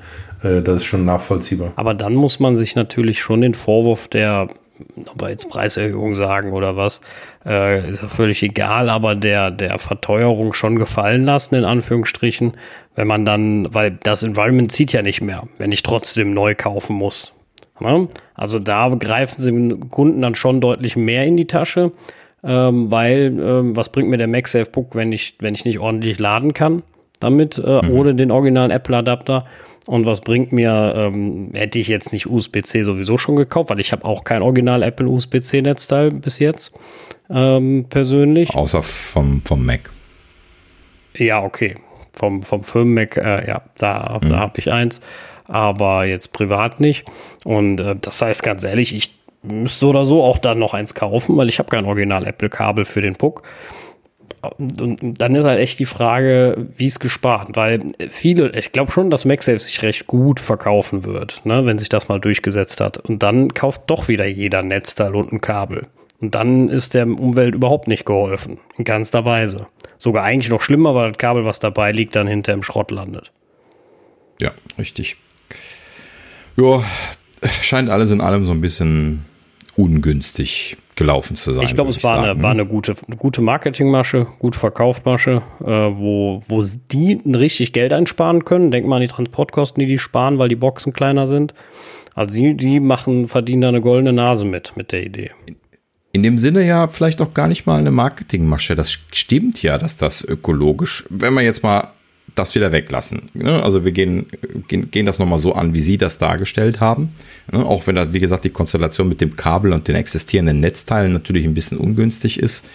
Ähm, aber die, die Grundidee ist ja, ist ja super, nur die Ausführung. Ja. ist halt aber, eben an der Stelle die, das Problem. Weil die Ausführung ja? ist ja am Ende das Wichtige. Ne? Also die Idee selber hilft ja nicht und wenn die Ausführung halt Mist ist, wie es halt in dem Falle jetzt mal äh, so ist, dann, ähm, wie gesagt, kann man halt sagen, die sparen sich da richtig Kohle und machen da richtig Umsatz und äh, verticken uns das iPhone zum selben Preis. Das ist dann schon, also das hat wirklich einen faden Beigeschmack, wenn man dann nochmal noch mal im Nachhinein drüber nachdenkt. Wie gesagt, für uns einer war das so locker, aber wir haben ja alles zu Hause. Aber wenn man das aus einer anderen Sicht sieht, muss ich halt den teuren Adapter kaufen und im besten Fall auch noch den MagSafe und dann sind wir am Ende da, wo wir vorher auch waren. Von, vom Environment her. Nichtsdestotrotz, ähm, wo wir gerade dabei sind, scheint Samsung da äh, auf derselben Linie zu sein. ist lustig, weil das sind sie ja immer. Ja, ja, immer, immer ein bisschen ähm, hinten dran einfach mal kopieren. Mhm. Äh, wie so üblich haben sie natürlich direkt nach der Apple-Präsentation dann hier gleich rumgeätzt, dass es bei ihnen noch alles in der Verpackung gäbe. Und ähm, also auf Social Media haben sie ja das ja dann in der Vergangenheit immer gerne gemacht, ne? dann die Sachen gemockt. Und ähm, jetzt hieß es dann gerade, äh, gestern, vorgestern, äh, dass das S21 momentan, also das, das, was jetzt kommt, das Samsung-Gerät, ich bin da auch nicht drin, ähm, dass das jetzt auch ohne Netzteil und Kopfhörer kommen soll. Dass sie überlegt hätten, sich dort anzuschließen. Äh, steht natürlich dann so in Klammern direkt dahinter, um Kosten zu sparen. Ja, also ähm, ne? wie immer erstmal meckern und dann selber machen. Ja, ne? richtig. Genau. Gut. Ähm, ja, noch eine Kleinigkeit haben wir hier noch stehen. Dann kommen wir noch zu den Gerüchten. Die müssen wir heute noch durchkriegen. Da sind noch ein, zwei spannende Sachen dabei. Ähm, und zwar, äh, was ich noch erwähnen wollte, ist, ähm, nach sechs Wochen ist jetzt iOS 14 auf 50 Prozent der kompatiblen Geräte angekommen. Wir hatten ja letztlich schon mal einen Zwischenstand gesehen, deswegen dachte ich mir, die 50 Prozent, das kannst du ja nochmal berichten. Ähm, sechs Wochen, äh, glaube ich, eine gute Leistung wieder. Ne? Ja. Also das klappt weiterhin, glaube ich, mit den Updates bei iOS. Ne? Braucht man nichts groß zu sagen. Nö, das äh, läuft im Moment gut. Ja. ja, in der Regel tut es ja auch nicht weh, ein Update zu machen. Also, ja, ne? genau. Ja, also ich würde das sowieso grundsätzlich immer empfehlen. Ja, auf jeden Fall. Und nicht immer diesem Wahnsinn glauben, das wird dann alles langsamer und die machen das künstlich langsamer. Das, äh, aber das ist eine andere Riesendiskussion, die fangen wir jetzt nicht an. Genau. Ist aber ja auch dieses Mal nicht so explodiert, wie das die letzten Jahre war. Die Punkt Null war ganz okay. Ja. Ne? Gab keine großen äh, dramatischen Einschränkungen. Weder Akku, was man in der Vergangenheit ja immer wieder bei der Punkt Null mal hatte, noch äh, Performance oder sowas, was auch schon mal passierte. Ja, Wenn man ja. Betas kennt, dann ist man das gewöhnt. Und dieses Jahr war das ja quasi. War allgemein eigentlich ganz gut. Also auch mhm. bei WatchOS und bei iPadOS, genau. das war allgemein so. ziemlich gut. Genau, im Allgemeinen eben. Gut, so, dann äh, kommen wir jetzt zu den, zu den Gerüchten.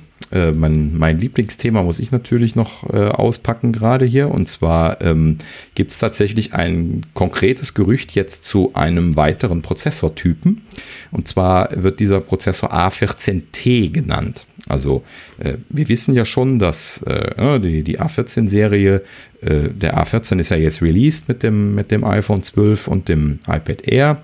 Ähm, und äh, der A14X ist ja quasi schon, schon angekündigt, zumindest gerüchtemäßig, äh, dass der jetzt dann in Kürze kommen soll. Der wurde ja äh, den Berichten so zufolge jetzt auch seit einiger Zeit produziert bei TSMC. Und jetzt soll halt eben gerade die Produktion von diesem A14T genannten Prozessor gestartet sein. Und diese ähm, Prozessorvariante, die soll in die iMacs reinfließen, die dann, also zumindest hier explizit genannt werden. Ob es jetzt in mehr Geräte fließt, weiß ich nicht. Aber hier werden explizit die iMacs genannt und dass das Ganze äh, Early 21 kommen soll, also wahrscheinlich auch gar nicht so lange hin ist. Ähm, ach so, und äh, was ich noch vergessen habe, ist, neben dem A14T soll es auch eine Apple-eigene GPU geben. Das ist weiterhin so ungenau formuliert, wie ich es gerade sage, weil es steht nicht explizit dabei, externe oder dedizierte GPU. Äh, und das könnte ja eigentlich alles heißen. Es kann also weiterhin eine Embedded GPU im A14T sein, könnte aber auch tatsächlich eine externe eigene GPU sein, die als eigener Chip gefertigt wird. Ähm, hier hörte sich das so ein bisschen so an, als meinten sie eine dedizierte eigene GPU, weil dabei stand, das würde auch im 5-Nanometer-Prozess bei TSMC gefertigt, was natürlich dann hieße, es wäre ein eigener Chip. Nicht oder, zumindest ein, oder zumindest ein separater Chip im selben Gehäuse. Das kann natürlich auch noch sein, das will ich nicht ausschließen. Ja, ja aber das werden wir sehen, äh, wie Apple das macht. Die Frage gerade mit den GPUs ist ja schon immer groß gewesen, was sie denn da ja, machen. Genau. Von daher bleibt das spannend und äh, Genau. Aber bestätigt so ein kleines bisschen angenommen, das stimmt, dass das ein dedizierter Chip jetzt ist, äh, bestätigt das so ein bisschen die Annahme, die an der Stelle ja als eine Möglichkeit äh, äh, angenommen worden war, nämlich dass sie bei den großen Rechnern halt eben dann auch eine eigene starke GPU das, liefern wollen. Das müssen sie auch, eigene das können, das können sie auch nicht anders. Also genau. sie können keinen mehr bauen ohne dedizierte GPU. Das, das kriegen sie nicht hin. Dafür. Ja, dediziert, das kann man so oder so sehen. Das könnte auch eine integrierte Variante sein. Das hatte ich ja mal schon mal, ja, ich weiß, wir hatten das schon mal besprochen. Ob die, mhm. ob die Leistung dann reicht, sehen wir dann mal. Ja, genau. Bin, also, ich bin mal gespannt, weil das sind schon echt Performance-Ansprüche, die da die Pros äh, liefern müssen. Also mhm. Ja. ja, aber auch da an der Stelle, Apple hat das so selbstbewusst äh, ich, damals ich da damit, angekündigt. Ich meine damit ich nicht, kann mir dass, nicht vorstellen, dass ich da Zweifel dran. Ich glaube schon, dass sie ein gutes Paket so, machen, ne? weil sie selber wissen, ja. das fällt ihnen mhm. tierisch auf die Füße. Es gab Zeiten, da gab es keine dedizierten CPUs in den Macs. Das war für Pro-Nutzer immer tierisch nervig. Und mhm. ähm, das, äh, da wären sie zumindest äußerst dumm, wenn sie das nochmal machen würden. Werden sie aber nicht sein. Also, das wird schon durchdacht sein. Ja, genau. Wir wissen nur nicht, also, wie sie das angehen, aber das werden sie uns noch eröffnen. Genau, richtig. Ähm, letzten Endes, das nur noch gerade um das schon wieder zuzumachen. Also äh, das bestätigt halt eben auch weiterhin das, was wir so gerüchtet hatten. Ne? Meine Prognose war ja, dass wir jetzt im Herbst äh, A14X basierte, wahrscheinlich lüfterlose Geräte sehen werden, wobei das lüfterlos nicht zwingend sein muss. Ähm, und dann halt eben die Desktop-like äh, CPU halt eben dann jetzt scheinbar als A14T dann eben nächstes Jahr sehen werden und dass sie also jetzt entsprechend sukzessive dann äh, ihr Leistungspotenzial ausrollen und äh, ich würde mich nicht wundern, wenn der Chip, der in dem iMac drin ist, auch in den MacBook Pros drin ist, äh, je nachdem, was der für eine TDP, Thermal Design Power und diese äh, äh, Dinge hat, die, wo man darauf schauen muss, könnte das sein, dass das dasselbe oder eine Variante davon ist ähm, und dann äh, kann man da wahrscheinlich schon was ganz Spannendes mitmachen. Das ist aber dann kein äh, Mac Pro Material wahrscheinlich. Ne? Also entweder kommt dann davon irgendwie noch eine Multicore-Variante äh, oder Multiprozessor-Variante, so, ähm, was man ja potenziell machen kann, oder es wird dann vielleicht einen noch größeren Chip also geben. Das, das, muss man da noch abwarten. Das hatten wir ja schon in, in, in, in Fülle diskutiert, was, was Apple da für Wege gehen kann. Ähm, machen wir die Spekulation nicht allzu groß. Ähm, das hatten wir schon in mehreren Folgen jetzt. Ähm, das äh, wird Apple uns er, er, eröffnen und ich bin mir sicher, sie haben das ordentlich durchdacht. Sie werden nicht auf einmal da stehen und sagen, oh, wir haben ja gar keinen Prozessor für den Mac Pro. Der, der wird vielleicht noch nicht fertig sein im Moment, äh, aber er wird in Planung sein. Äh, genau. die, die, die, also ich, wenn ich Apple was zutraue, ist Prozessordesign. Da haben sie beim iPhone gezeigt, was sie können. Und äh, da mache ich mir eigentlich überhaupt gar keine Sorgen. Also ich wäre unglaublich überrascht und würde aus allen Wolken fallen, wenn das scheiße wird. Ja. Dann würde ich wirklich da sitzen und mir sagen, wow, das äh, war eine saudumme Idee. Aber kann ich mir beim besten Willen nicht vorstellen. Aber von einer guten, äh, also potenziell saudummen Idee, die es nicht werden wird, zu einer guten Idee. Äh, aber leider eine sehr traurige Nachricht für den Thorsten. Ähm, Nein, das ist viel zu lang. Ja, genau. Apple, Apple soll bei Sony 0,5 Zoll Micro OLED Displays ähm, für die Apple Glasses für 2022 bestellt haben. Das ist natürlich jetzt ein hartes Stück. Das ist bitter. Ja. Das ist wirklich bitter. Also wir wissen mhm. ja, Thorsten äh, äh folgt aber, bis die ganze. Aber ich, ja. Aber es ist ja ganz einfach. Also ich habe hab ja gesehen, Apple hat extra den A14T für Torsten gemacht. Also ja, das will ich mir erstmal ein iMac holen oder irgendwas, egal. Ja, das, das kannst du natürlich machen, äh, das, das stimmt. Aber ansonsten eine bittere Pille. Du bist unser größter, ja, größter Apple Glass Fan. Also nicht, dass wir uns da nicht drüber freuen würden, aber egal bei welcher Wunschliste, Thorsten führt erstmal immer Apple Glasses an. Ähm, mhm. Wie gesagt, äh, 2022 scheint das zu sein. Äh, aber vergessen wir nicht, das wurde schon tausendmal gerumort, wann das denn wie ja, wo ja. kommen soll. Ja, genau. Das kann auch auf einmal nächstes Jahr kommen, das kann aber auch noch drei Jahre dauern. Ähm, wichtig ist, genau. bitte bringen, bitte erst bringen, wenn es auch funktioniert. Um, es ist auf jeden Fall Licht am Ende des Tunnels, das ist wichtig. Ir irgendwann mhm. wird es kommen, genau. Wichtig, äh, interessant ist noch die Auflösung. Also ja, also ich wollte eigentlich nur gerade noch erwähnt haben, dass, ähm, dass äh, die Verfügbarkeit von diesen Displays nicht das Problem ist, denn diese Displays äh, in dem Artikel, den ich hier gelesen hatte, war ein Link auf die äh, Sony Imaging Seite, die halt eben die Sensoren äh, verkauft und die sind sofort verfügbar diese Displays. Das heißt also, die werden jetzt in Serie gefertigt. Ähm, das muss also jetzt nicht der Grund sein, warum das 2022 kommt. Nein, nein, das, das wurde einfach nur in dem Gerücht so kolportiert. Also ich hätte aber, ne? ich hätte aber auch gar nicht ja. das Display als Problem gesehen, ehrlich gesagt. Mhm, also das Display, genau. glaube ich, ist schon immer das geringste Problem gewesen, ähm, denke ich jetzt mal, sondern das, das weiß ich auch nicht. Aber ja, doch, ich glaube schon. Also ich glaube, das Gesamtkonzept aus, aus Display, Akkulaufzeit, Nutzen, softwaretechnische Umsetzung, ähm, das äh, Paket zu schnüren und das vernünftig, ich glaube, das ist das ist schon ein Brocken. Ne? Also Mhm. Jetzt bevor ich, ich hatte es ja schon angesprochen, die Auflösung soll bei 1980 mal 960 liegen. Mhm, genau. Ähm, ist jetzt nicht so wahnsinnig hoch, aber äh, also gerade für 2022 vielleicht nicht mehr. Ähm, aber muss man halt eben schauen. Ja, das muss man da. Also ne, so nah am Auge, da werden schon die ersten wieder sagen, ah, 4K, 4K. Ähm, ja, immer nicht ja. vergessen, höhere Auflösung, höherer Akkuverbrauch und äh, ich möchte keinen 6000 Milliampere Lithium-Ionen-Akku am Ohr hängen haben. Also mhm. piercen ja, werde ich mich nicht lassen für die Apple Glasses, damit ich dann Akku-Pack dranhängen kann an jedes Ohr oder so. Äh, das fangen wir nicht an. ja, also nur mal so, spaßeshalber. Na, mhm. Tim, falls du zuhörst, äh, wenn, wenn, wenn eure Engineers sowas vorschlagen, nein, danke. Ja. Ja, gut. Also äh, ne, die, die Gerüchtelage, die ist ja sowieso konfus um das Apple Glass. Die, die Zeiten sind ja wild in der Gegend rumgesprungen. Es gab ja auch Aussagen, dass das unter Umständen zwei Modelle sein sollen, die äh, unterschiedlich sind und die nacheinander kommen. Äh, es ist also nicht so hundertprozentig klar, ob das jetzt dann das erste Apple Glass Modell sein wird oder ob wir doch nächstes Jahr, wo ja 21 haben wir ja auch häufiger gehört in den Gerüchten, irgendwas schon kommt und, und das dann jetzt quasi dann die zweite Generation ist, von der hier gerade gerüchtet wird. Äh, das weiß man natürlich an der genau. Stelle nicht. Also, ne?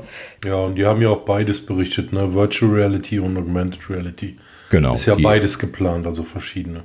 Ja. Genau, also Zumindest gab es immer wieder mal ganz kurz erwähnt in den Gerüchten drin, es ja. könnte auch noch eine dedizierte VR-Brille kommen genau. Ja. Wobei sie, glaube ich, erstmal AR machen. Das ist ja das, was sie am meisten gepusht haben in den letzten Jahren. Ja, das ist halt eben das Irritierende daran. Wenn sie jetzt mit der VR-Brille als erstes kommen würden, dann, dann falle ich aus allem. Ja, aber bei VR bräuchten sie auf jeden Fall 4K, zwei Displays. Da kommt es nicht drum herum, das sieht sonst albern ja, aus. Dafür ist das genau. ja auch nicht. Also, das, ja, ja. sagen sie ja eindeutig. Also, hm. abwarten. Thorsten, du wirst dich noch was gedulden müssen, leider. Ähm, vermutlich. Ja, also Schade. Wir alle. Ja. Aber wir warten genau. auch alle drauf. Erst erstmal erstmal ein neues iPhone in Angriff nehmen nächste Woche und dann.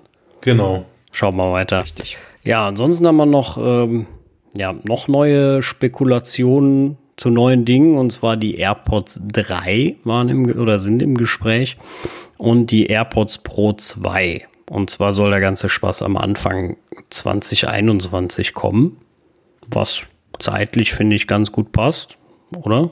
Mhm. Ja, also natürlich außerhalb des Weihnacht, der Weihnachtsshopping-Season, aber das ist halt eben, wenn sich die Sachen schieben. Ich nehme mal an, dass das jetzt so Corona-bedingte äh, Verschiebungen sind, sonst wäre das bestimmt noch im Herbst gekommen, wenn sie gekonnt hätten.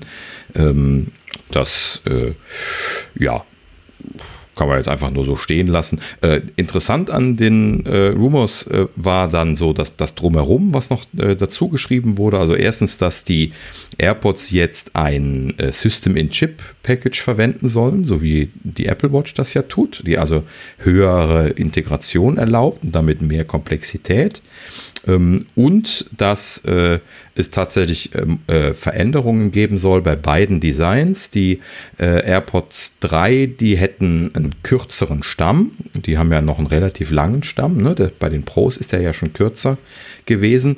Und die Pro 2, die sollen diesen, diesen Stamm ganz verlieren. Das heißt also, die sollen jetzt äh, nur noch im Ohr sitzen und gar nicht mehr rausragen na, in eine Richtung. Bin mal gespannt, wie das designtechnisch am Ende aussieht. Gibt ja schon von anderen Herstellern einige Modelle. Mhm. Meist sieht das ein bisschen behämmert aus, muss ich zugeben. Also mir gefällt das nicht. Ja. Ähm, mhm, muss ich dabei genau. sagen, ist ja immer mhm. Geschmackssache. Äh, ich finde, das sieht immer komisch aus. Das sagen ja auch genug, die AirPod Pros sehen komisch aus.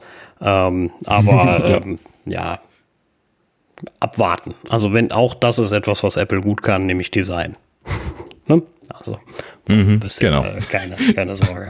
Genau, also da, da lehne ich mich jetzt entspannt zurück und sage, ja, lasst mal ranrollen. Ja. ne? ähm, vielleicht sollte man gerade noch dazu erwähnen, dass die Studios, das hatten wir ja letztes Mal noch mal kurz gehabt, auch für Anfang 21 jetzt angekündigt sind. Also das scheint dann die große Breitseite es gibt, es gibt ein AirPod-Event. Ja, genau. Im Januar. das machen die jetzt so weiter. Genau. Ein Audio, ein Audio-Event, genau. Jeden Monat kommt jetzt irgendein Irgendein Nippes. Ich bin gespannt. Ja, wobei Januar dürfen sie es ja dann nicht machen, müssen im Dezember noch was bringen. ja, im, im Dezember bringen sie jetzt das, was wir hier als nächstes als Gerücht stehen haben. Ja, das werden sie, werden sie leider nicht. gar nicht mehr bringen. Äh, und zwar AirPower ist jetzt wirklich, wirklich, wirklich tot. Ähm, mhm.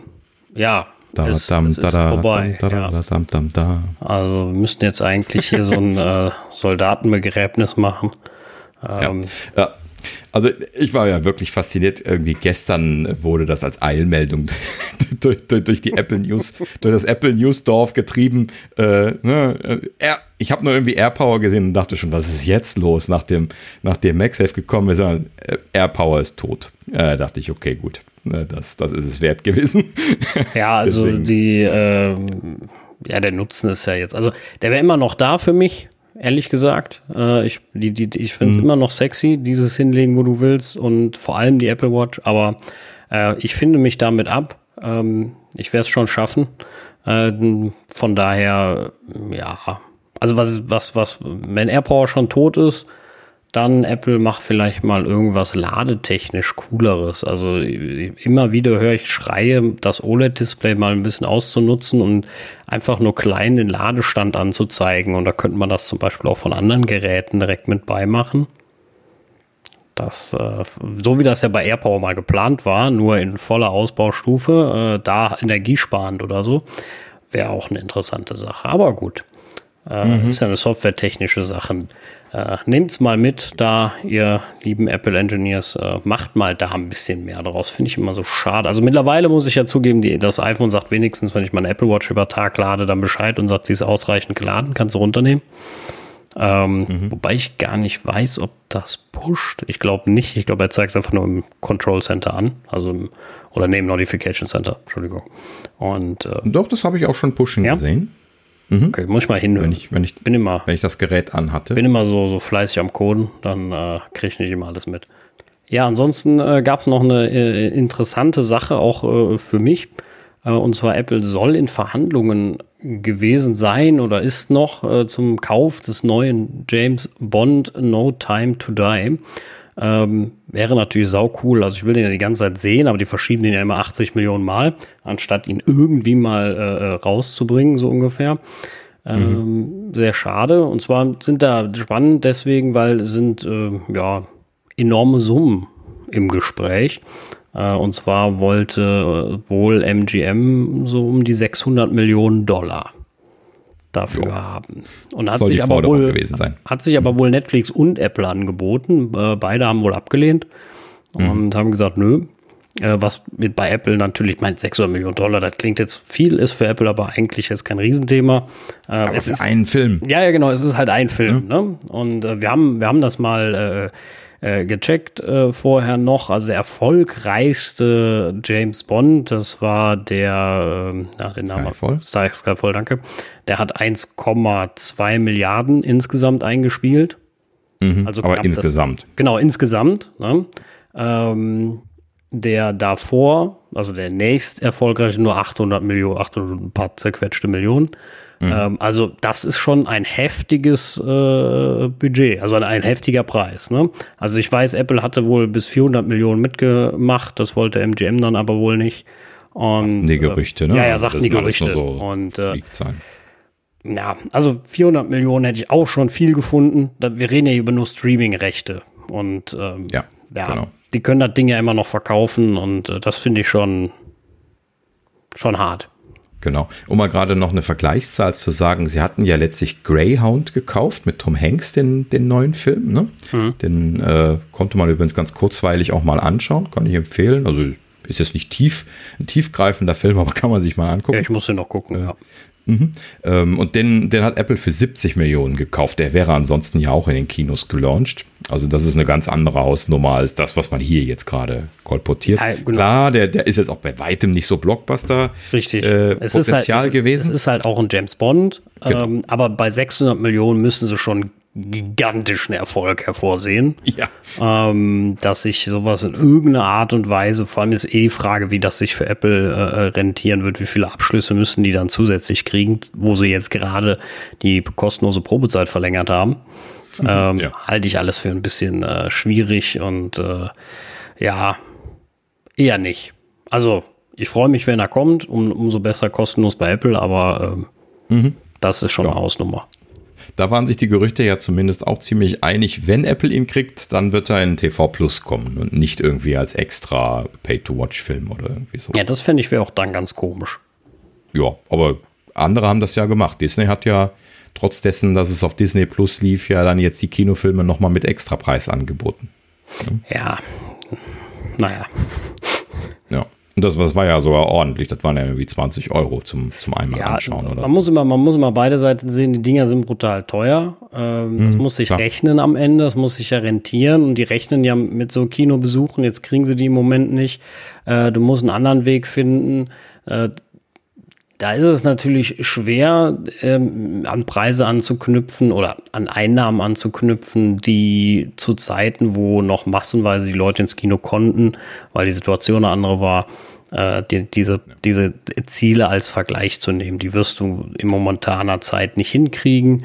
Ähm, ja, da muss man halt abwägen. Warte ich, bis irgendwann mal eventuell wieder alle Kinos voll gefüllt sind und alle wieder dahin strömen, äh, was ja auf unbestimmte Zeit erstmal ist, äh, zu warten. Äh, und will da noch einer meinen Film überhaupt sehen? ja. Mhm. Und äh, oder gebe ich ihn für weniger ab? Äh, mein, klar, nicht mit Verlust, das darf man auch mal nicht vergessen. Er wird ja keine 600 oder 400 Millionen Produktionskosten haben. Äh, Gehe ich jetzt einfach mhm. mal von aus, weiß ich nicht, müsste man nachgucken. Aber äh, ja, warten wir es ab. Ja, was dann. Auf jeden Fall interessant, dass jetzt solche Zahlen überhaupt gehandelt werden. Ne? Dass sie da überhaupt in die Diskussion einsteigen bei 600 Millionen, äh, äh, auch wenn sie es nicht gekriegt haben, äh, finde ich schon interessant.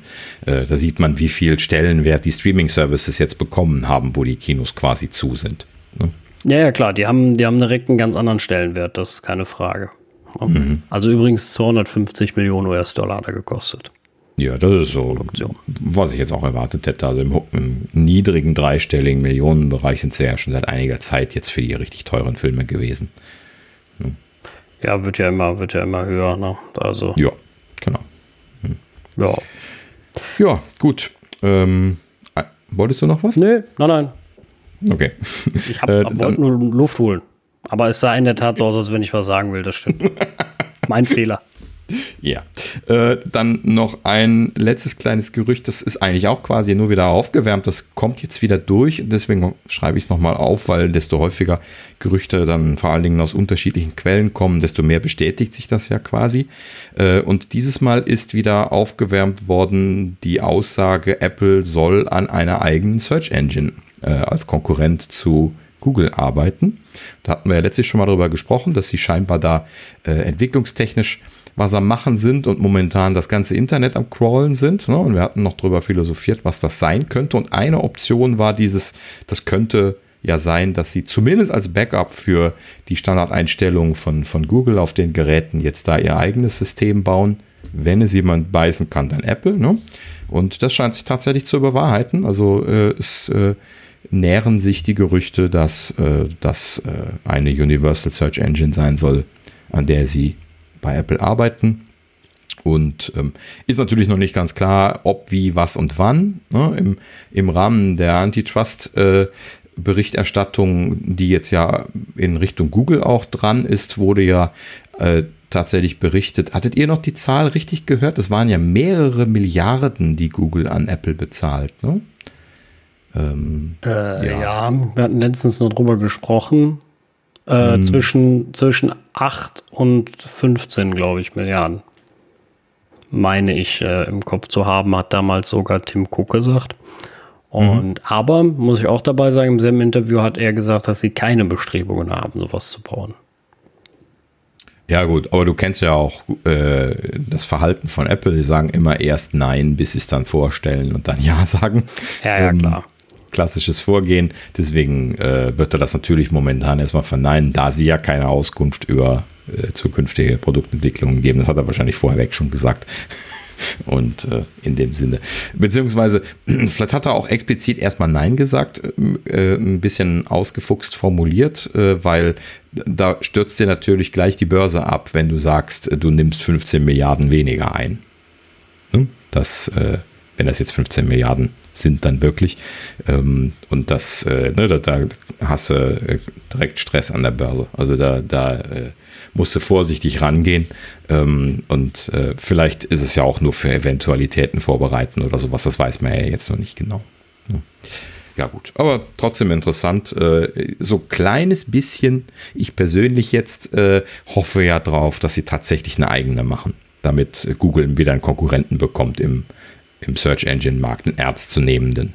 Ja, das also, also schlecht fände ich es auch nicht. Fände das eine super Sache.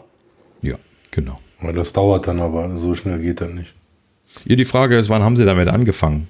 Äh, ne? Also die, die Search Engine Entwicklung, die läuft ja schon eine ganze Zeit. Ich hatte das ja mal erklärt, für Spotlight gibt es ja schon äh, Global Search, nur halt eben nur für die Sachen, wo du das explizit freigeschaltet hast. Mhm. Ähm, ich weiß nicht, wie ausgefuchst die ist und äh, was die alles äh, nicht kann, was jetzt Google seit Jahrzehnten Arbeit da mit sehr viel neuronalen Netzen und Training, Training, Training gemacht hat. Aber wenn einer in der Lage ist, das zu stemmen, auch solche Sachen zu machen, dann wird das Apple sein. Ne? Denn die haben halt eben auch ihre äh, künstliche Intelligenz-Spezialisten mittlerweile en masse da, da sitzen und äh, das äh, ist halt eben dann auch so ein Thema, wo die sich dann mal äh, richtig mit beschäftigen können. Ne? Das wirst du wahrscheinlich auch für verschiedene Sachen brauchen können. ja. Gut, also so viel dazu werden wir auch weiter beobachten, ist äh, spannende Entwicklung.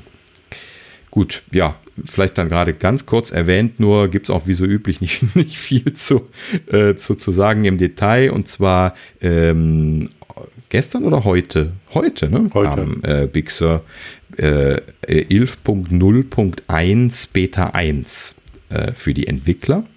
Ähm, das heißt also, im Prinzip scheinen sie wohl dort jetzt so im Bereich Golden Master für Big Sur angekommen zu sein. Das entspricht ja auch dem Zeitrahmen. Wir rechnen ja damit, dass jetzt grob in 14 Tagen diese äh, Veranstaltung stattfindet für ja. die Apple Silicon Macs. Und natürlich wäre dann der Release von Big Sur dementsprechend dort selbstredend mit eingeplant. Und äh, es gab ja jetzt äh, zumindest letzte Woche keinen Beta-Update mehr, oder? Wenn ich mich nicht erinnere. Also könnte sein, dass sie vielleicht sogar schon fertig sind und äh, das einfach ja. jetzt liegen lassen. Naja, hm? das, das würde, würde passen. Also es würde auch langsam Zeit. Ja, genau, richtig. Ähm, und bei dieser Version 11.01, das ist ein bisschen seltsam versioniert. Ähm, ich erkläre das jetzt nicht wieder im Detail, aber sie haben hier jetzt auch wieder den Branch gewechselt, sind also von 20a auf 20b gewechselt Wen das im Detail interessiert, das haben wir irgendwie vor ein paar Folgen mal genauer erklärt. Ähm, und äh, das scheint also jetzt eigentlich eher so eine 11.1 zu sein. Warum sie da jetzt eine 11.01 draus machen, weiß ich auch nicht. Ähm, aber geht wahrscheinlich wieder so in die Richtung, wie das bei iOS 14.2 auch gewesen ist. Sie haben da einfach einen Wechsel gemacht, um jetzt diese Version abzuschließen und dann halt eben mit der nächsten äh, dann da jetzt Feature und äh, arbeitstechnisch dann schon in einen anderen Branch arbeiten zu können und dann das dann später äh, entsprechend nachliefern zu können. Und äh, ja, das scheinen sie hier jetzt auch gemacht zu haben. Ähm, ist übrigens ein sehr fettes Ding. Ich habe äh, hier 4 GB installiert äh, auf oh. meinem Testgerät. Ähm, das ist, glaube ich, wieder ein Full Install gewesen. Äh, das würde dann allerdings auch erklären, dass sie äh, über den Golden Master hinweg quasi da jetzt eine neue Beta-Schiene machen. Dann musst du ja auch immer so einmal ein volles Update laden. Ähm, ja, stand auch dabei, Achtung, das Update ist groß dieses Mal. Das ist das Einzige, was drin stand. Ansonsten waren die typischen Entwicklergeschichten drin, aber nichts äh, Konsumermäßiges, was vermerkt gewesen wäre. Sollten wir was mitbekommen, werden wir das noch berichten. Ja. Bleibt immer abzuwarten, was da noch kommt. Also ich hoffe, dass äh, macOS bald mal fertig ist. ja, genau. Ich möchte auch langsam mal umsteigen hier auf meinen auf meinen Nutzgeräten. Ich freue mich schon drauf. Ja, ansonsten, ähm, ja, Apple TV App, ne? Ja, ich, ich bin gerade in der Zeile verrutscht.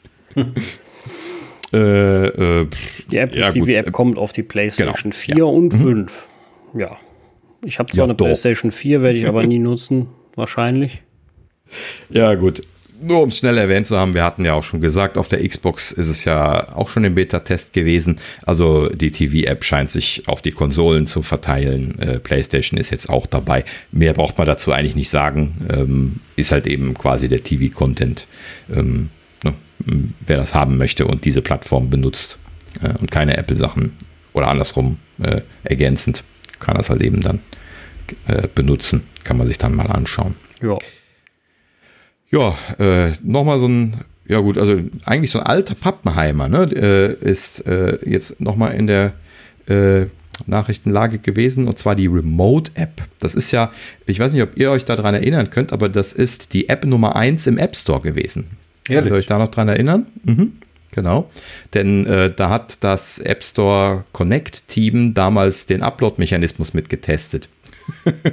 das war eine interne App, die da jemand geschrieben hatte. Also die, die wurde dann schon entwickelt und die haben die dann eingestellt. Die konnte man ja dann damals downloaden. Ähm, also die, die Remote-App, wer das noch nicht kennt, äh, das ist quasi die Fernbedienungsmöglichkeit für das Apple TV gewesen.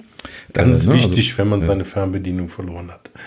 Ja, genau. Oder halt eben, äh, wenn sie irgendwo unter, unter der Couch liegt oder so. Genau. Ähm, ja, oder irgendjemand damit stiften gegangen ist oder was auch immer. Ähm, ist immer sehr, sehr praktisch im Allgemeinen gewesen. Ähm, ist aber in der letzten Zeit nicht mehr wirklich notwendig gewesen, weil es auch eine Control Center Integration gegeben hat. Ne, und man muss das äh, ich weiß nicht, ob man es heute noch einschalten muss. Ich glaube, mittlerweile geht es automatisch an, wenn ein Apple TV in der Nähe ist oder so. Aber man muss einfach mal das Control Center runterziehen. Dann sind ja unten diese Buttons ganz am Ende und da ist ähm, eine Fernbedienung irgendwo. Das ist dann quasi diese Control Center Version von demselben Ding, wie das äh, auch der letzte Stand von der App ist. Ja, und in, in dem Zuge haben sie jetzt tatsächlich die Remote App discontinued. Ähm, wäre jetzt gar nicht berichtenswert gewesen, weil ja kein, äh, keine Leistung verloren geht, außer dass das halt eben mich daran erinnerte, dass ja die, äh, dass das ja die, die erste App im App Store gewesen ist. Also App Nummer 1 ist jetzt quasi zurückgezogen worden. Ja, ja, braucht man ja auch nicht mehr, ist ins System integriert. Also ja, alles gut. Ne? Ist nur so ein kleines bisschen historischer Wehmut. ja. Ja, apropos historischer Wehmut, womit wir schon wieder beim nächsten Thema sind. Äh, und zwar, wir haben was von Johnny Ive gehört. Ui. Hey. Ja, was hat er gemacht? Ja, er hat den ersten Auftrag von Airbnb bekommen. ja, unglaublich. Und zwar, äh, Airbnb hat ihn tatsächlich beauftragt, ähm, ein Inhouse-Design-Team zusammenzustellen. Äh, per se jetzt aus Sicht von Johnny Ive soll Inhouse-Design-Team erstellen, finde ich das gar nicht mal verwunderlich, ne? weil äh, Johnny Ive ist ja jetzt äh, quasi äh, legendär dafür, äh, ein super Design-Team bei Apple auf die Beine gestellt zu haben, from scratch. Damals so mehr oder weniger, da waren ja zwei, drei Leute noch dabei am Anfang. Und ne, das ist ja ein sehr erfolgreiches Unternehmen gewesen, wo er auch gerne von gesprochen hat in Interviews, ne, wenn man sich so an seine Interviews zurückerinnert. Und ähm, was mich daran jetzt mehr irritiert hat, ist allerdings, dass Airbnb ein Inhouse-Design-Team aufbaut. Das muss ja dann schon mehr als zwei Leute sein. Ne? Und Airbnb, was macht denn Airbnb außer die Airbnb-App? Ich weiß nicht, ist der Konzern mittlerweile irgendwie größer? Ich weiß es nicht. Also, ich habe keine Idee. Auf Twitter wurde dann natürlich gleich so gesagt, so, ey, was hat ein Airbnb vor? ne? Ja, vielleicht haben sie noch Phone andere machen. Sachen vor, klar. ja, keine Ahnung. Ne? Das ist reine Spekulation. Gab es auch keine Spekulation drüber, deswegen ist es umso faszinierender gewesen. Ähm, ja, aber Johnny ist wieder aktiv, hat ja jetzt äh, wahrscheinlich ein bisschen Pause gemacht und äh, scheint dann jetzt wieder aktiv zu sein. Ist bestimmt lustig, das ein bisschen nachzuverfolgen, wie es ihm da so geht. Ähm, vor allen Dingen, weil er jetzt gar nicht so lange aus der Szene komplett raus war, wie verschiedene andere, wie Scott Forstall zum Beispiel, der überhaupt nicht mehr in, im IT-Bereich tätig gewesen ist, seitdem er bei Apple weg ist. Und äh, Johnny scheint das jetzt anders zu machen. Also der ist äh, ne, voll dabei. Er lebt ja auch fürs Design, also warum soll er das nicht weitermachen? Ja, klar. Nö, ist halt eben nur ganz andere Vorgehensweise. Deswegen ist es auch interessant wahrscheinlich zu verfolgen dann. Ne? Ja. Ja, gut.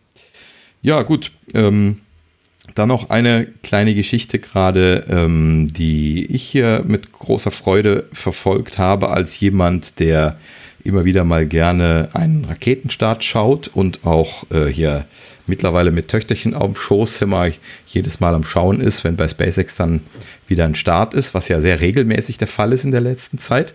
Und ähm, ja, äh, diese regelmäßigen Starts haben unter anderem damit zu tun gehabt, dass ähm, SpaceX selber die sogenannte Starlink-Konstellation am, am Aufbauen ist. Also ein satellitengestütztes äh, ähm, System für Internetkonnektivität. Also wo man dann letzten Endes über ein satellitenbasiertes System äh, äh, Internet quasi auf der ganzen Welt im Vollausbau dann bekommen können soll und das mit Datenraten und Latenzen, die äh, im Vergleich zu allem anderen, was äh, in, äh, ne, in, in dem, dem letzten Hintertupfinger Dorf dann möglich sein wird, halt eben ein sehr radikales Ding sein wird. Nicht für äh, hier irgendwie Glasfaser oder sowas, ne? das ist überhaupt nicht die Absicht, sondern äh, sie wollen halt eben einfach nur äh, die Gegenden, wo, die, die nicht stadtartig sind, die wollen sie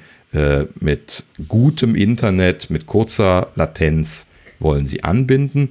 Und das ist halt eben ein Vorhaben, was nur eine Firma beißen kann, die äh, sowas hat wie halt eben ihr eigenes Raketensystem, die Falcon 9, die sie da ja jetzt verwenden, die auch jetzt in der neuesten Ausbaustufe ja bis zu zehnmal wiederverwendbar designt ist. Und das nutzen sie ja gerade jetzt sehr intensiv aus. Das heißt also, sie landen immer die erste Stufe, was 80 Prozent der Rakete ist, landen sie ja jeweils wieder und starten dann erneut. Und ähm, also später erneut, die wird dann ein bisschen äh, einmal angeschaut und ähm, so machen sie also da jetzt mit relativ hohem Umschlag Raketenstarts und starten dann tatsächlich jeweils 60 von diesen Starlink-Satelliten gleichzeitig und setzen die dann entsprechend auf den äh, Bahnen aus, äh, beziehungsweise noch ein bisschen tiefer aus, aber ähm, letzten Endes haben sie dadurch dann eine ganze Menge Satelliten angesammelt. Sie sind jetzt schon bei über 900. Das klingt schon viel, ist aber für die Konstellation immer noch wenig. Die Konstellation soll, glaube ich, in der ersten Ausbaustufe irgendwo, äh, oh, die, Zahlen schwanken immer, irgendwas zwischen zweieinhalb und dreieinhalbtausend Satelliten haben und in der Endausbaustufe äh, irgendwo in Richtung 30.000. Das, das skaliert eben immer weiter, je nachdem, wie viel Datendurchsatz die haben wollen und wie effizient äh, das System ping-technisch sein soll. Und ähm, ja, also das, das skaliert einfach sukzessive weiter. Ähm, sie haben das jetzt gerade so weit aufgebaut, um es ein bisschen abzukürzen, ähm, dass sie ähm, jetzt momentan Nordamerika versorgen können. Äh, sie haben also auf den äh, diese 900 Satelliten jetzt so positioniert, dass sie in Nordamerika schon relativ durchgängig Coverage jetzt anbieten können, ähm, in den anderen Gegenden allerdings noch nicht, haben allerdings für äh, 2021 weltweite Coverage für ähm, äh, für äh, Populated Areas angekündigt. Also jetzt noch nicht Urwald und sowas, was sie auch noch wollen, aber das kommt dann auch später, äh, sondern halt eben hier so Europa, äh, Nordafrika, Südafrika, Asien, äh, äh, ne, überall, wo halt eben große, große Menschenmengen sind, die sie letzten Endes versorgen können. Aber das Ziel ist halt eben früher oder später dann halt eben auch die Leute in Zentralafrika oder sowas abdecken zu können. Ne? Also wir wollen halt eben jeden damit erreichen. Und ähm, das System ist, das muss man dann dazu sagen, nicht irgendwie ein Mobilfunksystem oder so. Das heißt also, das hat nichts äh, mit äh, äh, Mobiltelefontechnik oder sowas zu tun, sondern das sind schon quasi Satellitenschüsseln, nur dass das keine Schüsseln mehr sind, sondern heute macht man das mit Phasenarrays, beziehungsweise die Technik, die die da jetzt gebaut haben, ist halt eben auch Phasenarray. Das ist quasi die modernste Technik, äh, die so im Prinzip, also die Schüssel, die Satellitenschüssel, wie man das äh, so noch vom Dach kennt selber, äh, halt eben jetzt quasi ersetzt. Das heißt, es gibt so ein kleines Terminal, äh, was man draußen positioniert, was Sichtverbindung äh, mit der, dem Bereich hat, wo die Satelliten sich bewegen in, in, äh, in deiner Umgebung und dann äh, kann diese Phasenantenne, die äh, kann sich dann A, so ein bisschen mechanisch bewegen nach dem, was man gehört hat und B, halt eben dann elektrisch dann auch den Satelliten nochmal verfolgen und dann dem hinterher beamen und damit dann letzten Endes also ein relativ günstiges System bauen, ähm, was man dann halt eben äh, aufbauen und als installiertes System machen kann. So, warum erzähle ich das Ganze jetzt? Ähm, und zwar, sie haben jetzt gerade ähm, einen öffentlichen Beta-Test gestartet in Amerika. Ähm, sie hatten jetzt schon einen geschlossenen Beta-Test für ein paar Wochen gemacht und jetzt starten sie also mit dem öffentlichen Beta-Test. Den, äh, den, den, Tarif, den sie jetzt anbieten, nennen sie äh, Better Than Nothing, also besser als nichts was ich einen großartigen Namen finde äh, für, für einen Internetanbieter, für einen Tarif. Ähm, und dieser Tarif, äh, daran sieht man jetzt auch schon dann die Einordnung derzeit, wird 99 Dollar im Monat kosten und hat einen Anschaffungspreis für das Terminal und äh, Installationsmaterial und ein Wi-Fi-Router steht da, ist noch mit dabei von 500 Dollar, 499. Ähm, und nur, dass man mal so eine, so eine Richtung hat. Ne? Aber damit äh, wird man dann in Zukunft ähm, eine ganz gute Leistung bekommen, gerade halt eben in den ländlichen Bereichen. Denn jetzt in der ersten Ausbaustufe, sie garantieren noch nicht vollständige Verfügbarkeit und es wird ab und an Ausfälle geben und so warnen sie vor, aber man, man sieht schon, in welche Richtung das System schielt. Die schießen jetzt natürlich ein bisschen niedrig für den Start, aber sie planen jetzt gerade 50 bis 150 Megabit pro Sekunde Datenrate bei einer 20 bis 40 Millisekunden Latenz. Die Latenz ist jetzt so Standard in Anführungsstrichen für also äh, eine Mobilfunkverbindung ist, ist äh, ein bisschen am, höheren Ende von dem, was, was wir hier gerade gesehen haben. Ähm, äh, also ist jetzt nicht top, aber da soll auch noch dran gearbeitet werden. Datendurchsatz haben sie jetzt bisher nicht versprochen, dass es wesentlich schneller werden soll, aber die Latenz soll auf jeden Fall noch runtergehen. So haben sie das bisher gesagt. Ähm, aber ich gehe mal davon aus, dass auch die Datenrate im Laufe der Zeit noch was hochgehen wird, wenn die Anzahl der Bodenstationen erhöht wird, sodass man dann letzten Endes mehr äh, Datenrate auch dann wieder auf den Boden runter bekommt. Ähm, und äh, ja gut, also ich wollte das deswegen mal erwähnt haben, weil ich finde das, find das halt eben ein sehr, eine, eine sehr spannende Alternative zu äh, den Angeboten, die man auch hier in Deutschland halt eben ja immer noch leider in den ländlichen Gegenden bekommt. Ne? Wie viele Leute gibt es? Also jeder kennt im Prinzip mindestens einen, der irgendwo auf einem Bauernhof auf dem Land oder sowas wohnt, wo die, äh, die Telefonleitung zu Ende ist und wo dann irgendwie die Entfernung zur DSL-Stelle irgendwie äh, 15 Kilometer ist und man deswegen immer noch nicht mehr als irgendwie zweieinhalb effektive Megabit oder sowas durch diese blöde alte Kupferleitung bekommt und äh, damit halt eben einfach komplett in der Steinzeit ist, wenn man nicht im Notfall zumindest noch LTE hat, was aber auch nicht überall der Fall ist auf dem Land. Ne? So, und gerade jetzt äh, äh, äh, hier in Deutschland ist das ja auch bekannt, dass es immer wieder mal noch Probleme mit der Mobilfunkversorgung gibt und dann auch mit dem Datendurchsatz natürlich alles nicht so super ist. Und wenn man jetzt drüber nachdenkt, ähm, was das hier jetzt für ein Preis ist, das ist zwar eher am oberen Ende von der Preisstufe, die ich jetzt gerne bezahlen würde, aber wenn ich dann damit jetzt durchgängig 150 Megabit bekommen würde und nicht hier irgendwie Kabelanschluss jetzt gerade hier, was ich jetzt persönlich habe, hätte, dann würde ich mir das wahrscheinlich überlegen. Ne? Und weil es diese schöne neue Option jetzt ist, verfolge ich das so mit großer Freude und wollte es mal erwähnt haben. Äh, übrigens, für die Leute, die das interessiert, man kann sich auf starlink.com auch schon als Interessent registrieren für Europa. Ähm, also sollte dann hier der Beta-Test mal losgehen, muss man dann mal abwarten, ob sie hier dann jetzt irgendwie die, dieselben Preise machen und wann es losgeht und was es konkret kosten wird, äh, ist dann alles noch nicht klar, aber wird dann wahrscheinlich nächstes Jahr losgehen, falls es jemanden interessiert. Ja, und ähm, damit sind wir da auch durch. Interessiert euch das irgendwie?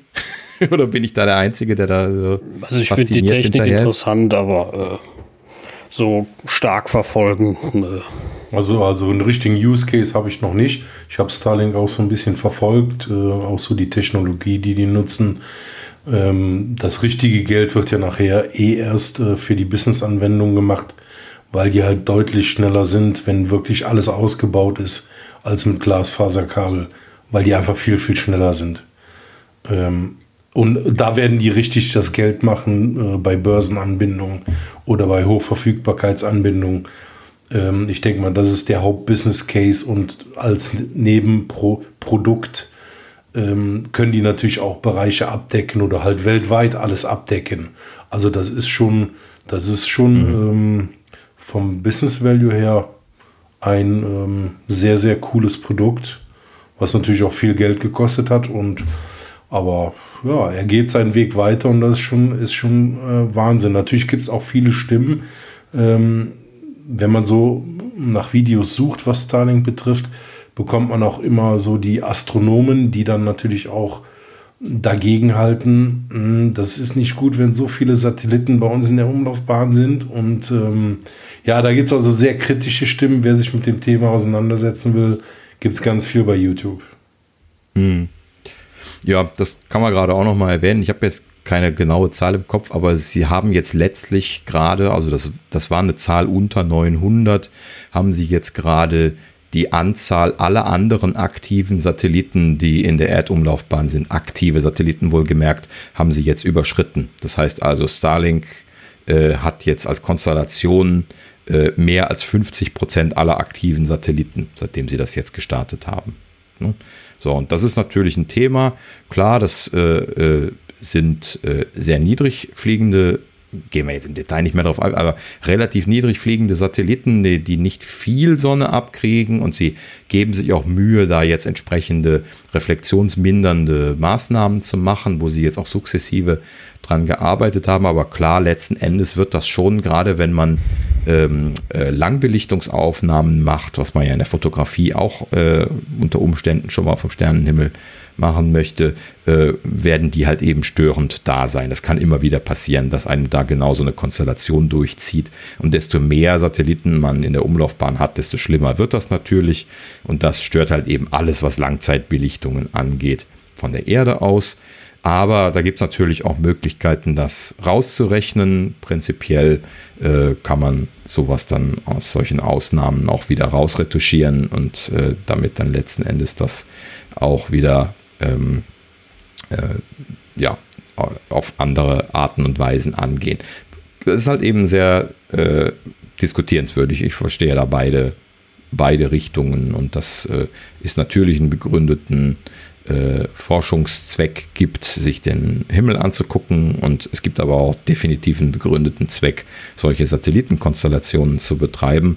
Und äh, da muss man vielleicht noch dazu sagen, SpaceX wird nicht der einzige sein. Es gibt noch mindestens zwei weitere, die auch so große Konstellationen für genau solche Internetsysteme planen. Unter anderem eine Firma von Jeff Bezos, äh, der äh, im Prinzip da der macht ja auch eine Raketenfirma. Blue Origin. Die ne? wollen, äh, ja, und da hängt das auch mit dran, dass die dann auch ähm, so eine Konstellation machen wollen. Und ähm, dann gab es noch irgendwie eine britische Firma, glaube ich, oder sowas, die das auch noch machen wollte. Ähm, ne, also das, das, das äh, kostentechnisch ist das heute halt eben kein Problem, wenn du eine günstige Rakete hast. Ne? Und SpaceX hat die schon und äh, äh Bezos bzw deren, wie, wie heißt der nochmal? Du hattest gerade den Namen gesagt. Uh, Blue Origin. Blue, Blue, Origin, ja genau, danke. Ähm, die äh, sind ja relativ kurz davor, eine etwas größere Rakete fertigzustellen, so heißt es zumindest schon seit einiger Zeit immer. ähm, und ähm, naja gut, auf jeden Fall, ähm, das, das Thema wird sich also so oder so irgendwann stellen, weil derzeit, und das ist halt eben zumindest jetzt der Rechtsstand, kann man halt eben äh, privaten Firmen nicht verbieten, solche Konstellationen zu betreiben, wenn sie die Auflagen erfüllen, die alle anderen Satellitenbetreiber auch erfüllen müssen.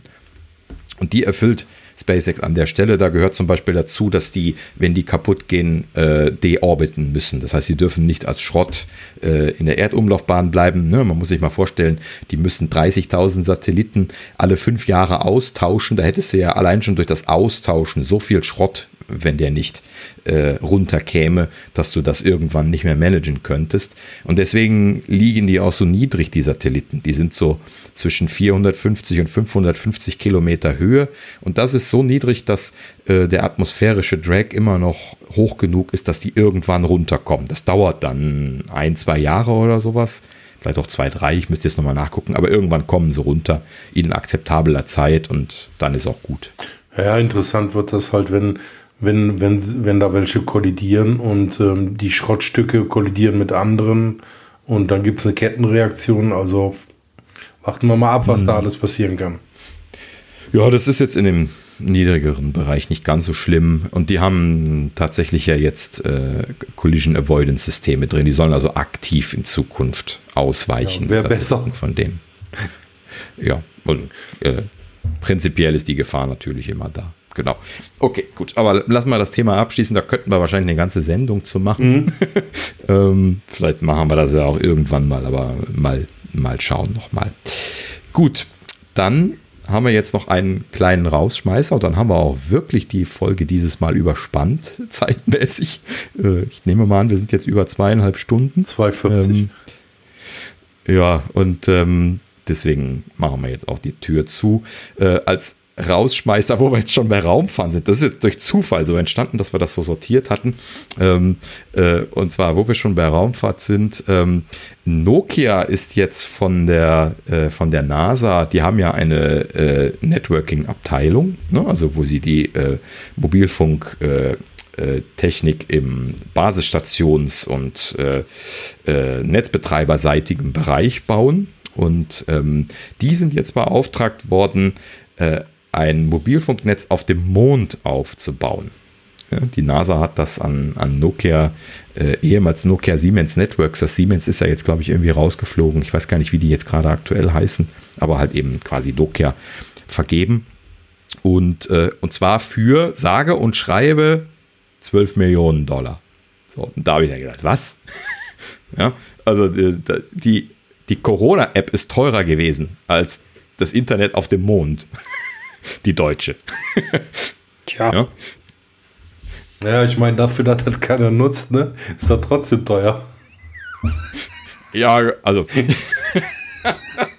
ja, gut, okay, also äh, das, der Hintergrund ist ja, dass sie jetzt zum Mond äh, fliegen werden äh, in der nächsten Zeit, wenn alles gut geht. Und äh, nicht wieder jemand den Geldhahn zudreht und solche Geschichten. Ähm, äh, oder bis, bis Elon sein äh, Spaceship gebaut hat, aber das ist wieder das Thema für die andere Geschichte. Ähm, und äh, also früher oder später werden wir jetzt wieder zum Mond kommen und dann äh, soll halt eben dafür dann die Kommunikation in Zukunft statt über rauschigen Sprechfunk dann halt eben über schönen, modernen, digitalen 4G Mobilfunk gemacht werden. Und dafür wird dann jetzt äh, halt eben diese Station, die sie jetzt planen, um den Mond, wird natürlich angebunden werden und aber auch die, äh, der, der, die Mondoberfläche soll dann, ich weiß nicht in welchem Umfang, das habe ich jetzt nicht im Detail nachlesen können, aber soll halt eben auch äh, entsprechend dort dann unterstützt sein für Leute, die auf der Oberfläche sind. So, und das ist natürlich eine interessante Sache. Überhaupt erstmal, dass es geht, ja, aber ohne da jetzt ins Detail zu gehen, nur so viel. IPv6 sieht tatsächlich schon vor, dass man solche Funkstrecken macht, die hohe Latenzen haben. Das ist da tatsächlich damals in den Standard schon mit eingeflossen. Ähm, und damit könnte man jetzt also im Prinzip auch solche äh, Verbindungen machen, wo die Latenzen eine Rolle spielen. Ne? Bei äh, normalen weltweiten Verbindungen spielt das ja quasi keine Rolle. Ne? Darum geht's ja, gut. Ähm, und um dann noch das Ganze abzuschließen, ähm, äh, sie haben auch noch eine Option, das auf, auf 5G dann abzugraden, wenn dann alle die neuen iPhones gekauft haben, wahrscheinlich. so viel dazu. Ja, ja und äh, äh, um das Ganze dann zu schließen, gerade noch die Sache so, äh, der, die Aussage, äh, hinter dem Mond leben, wird dann vielleicht einen ganz neuen äh, Eindruck bekommen, wenn die da 4G haben. Ne? Ja. Ja. Ja, gut. So viel dazu. Äh, jetzt haben wir definitiv genug geredet. Äh, in diesem Sinne einen wunderschönen guten Abend und bis zum nächsten Mal. Vielen Dank zum Zuhören und ja, bis zum nächsten Mal. Ja, bis zum nächsten Mal. Ciao.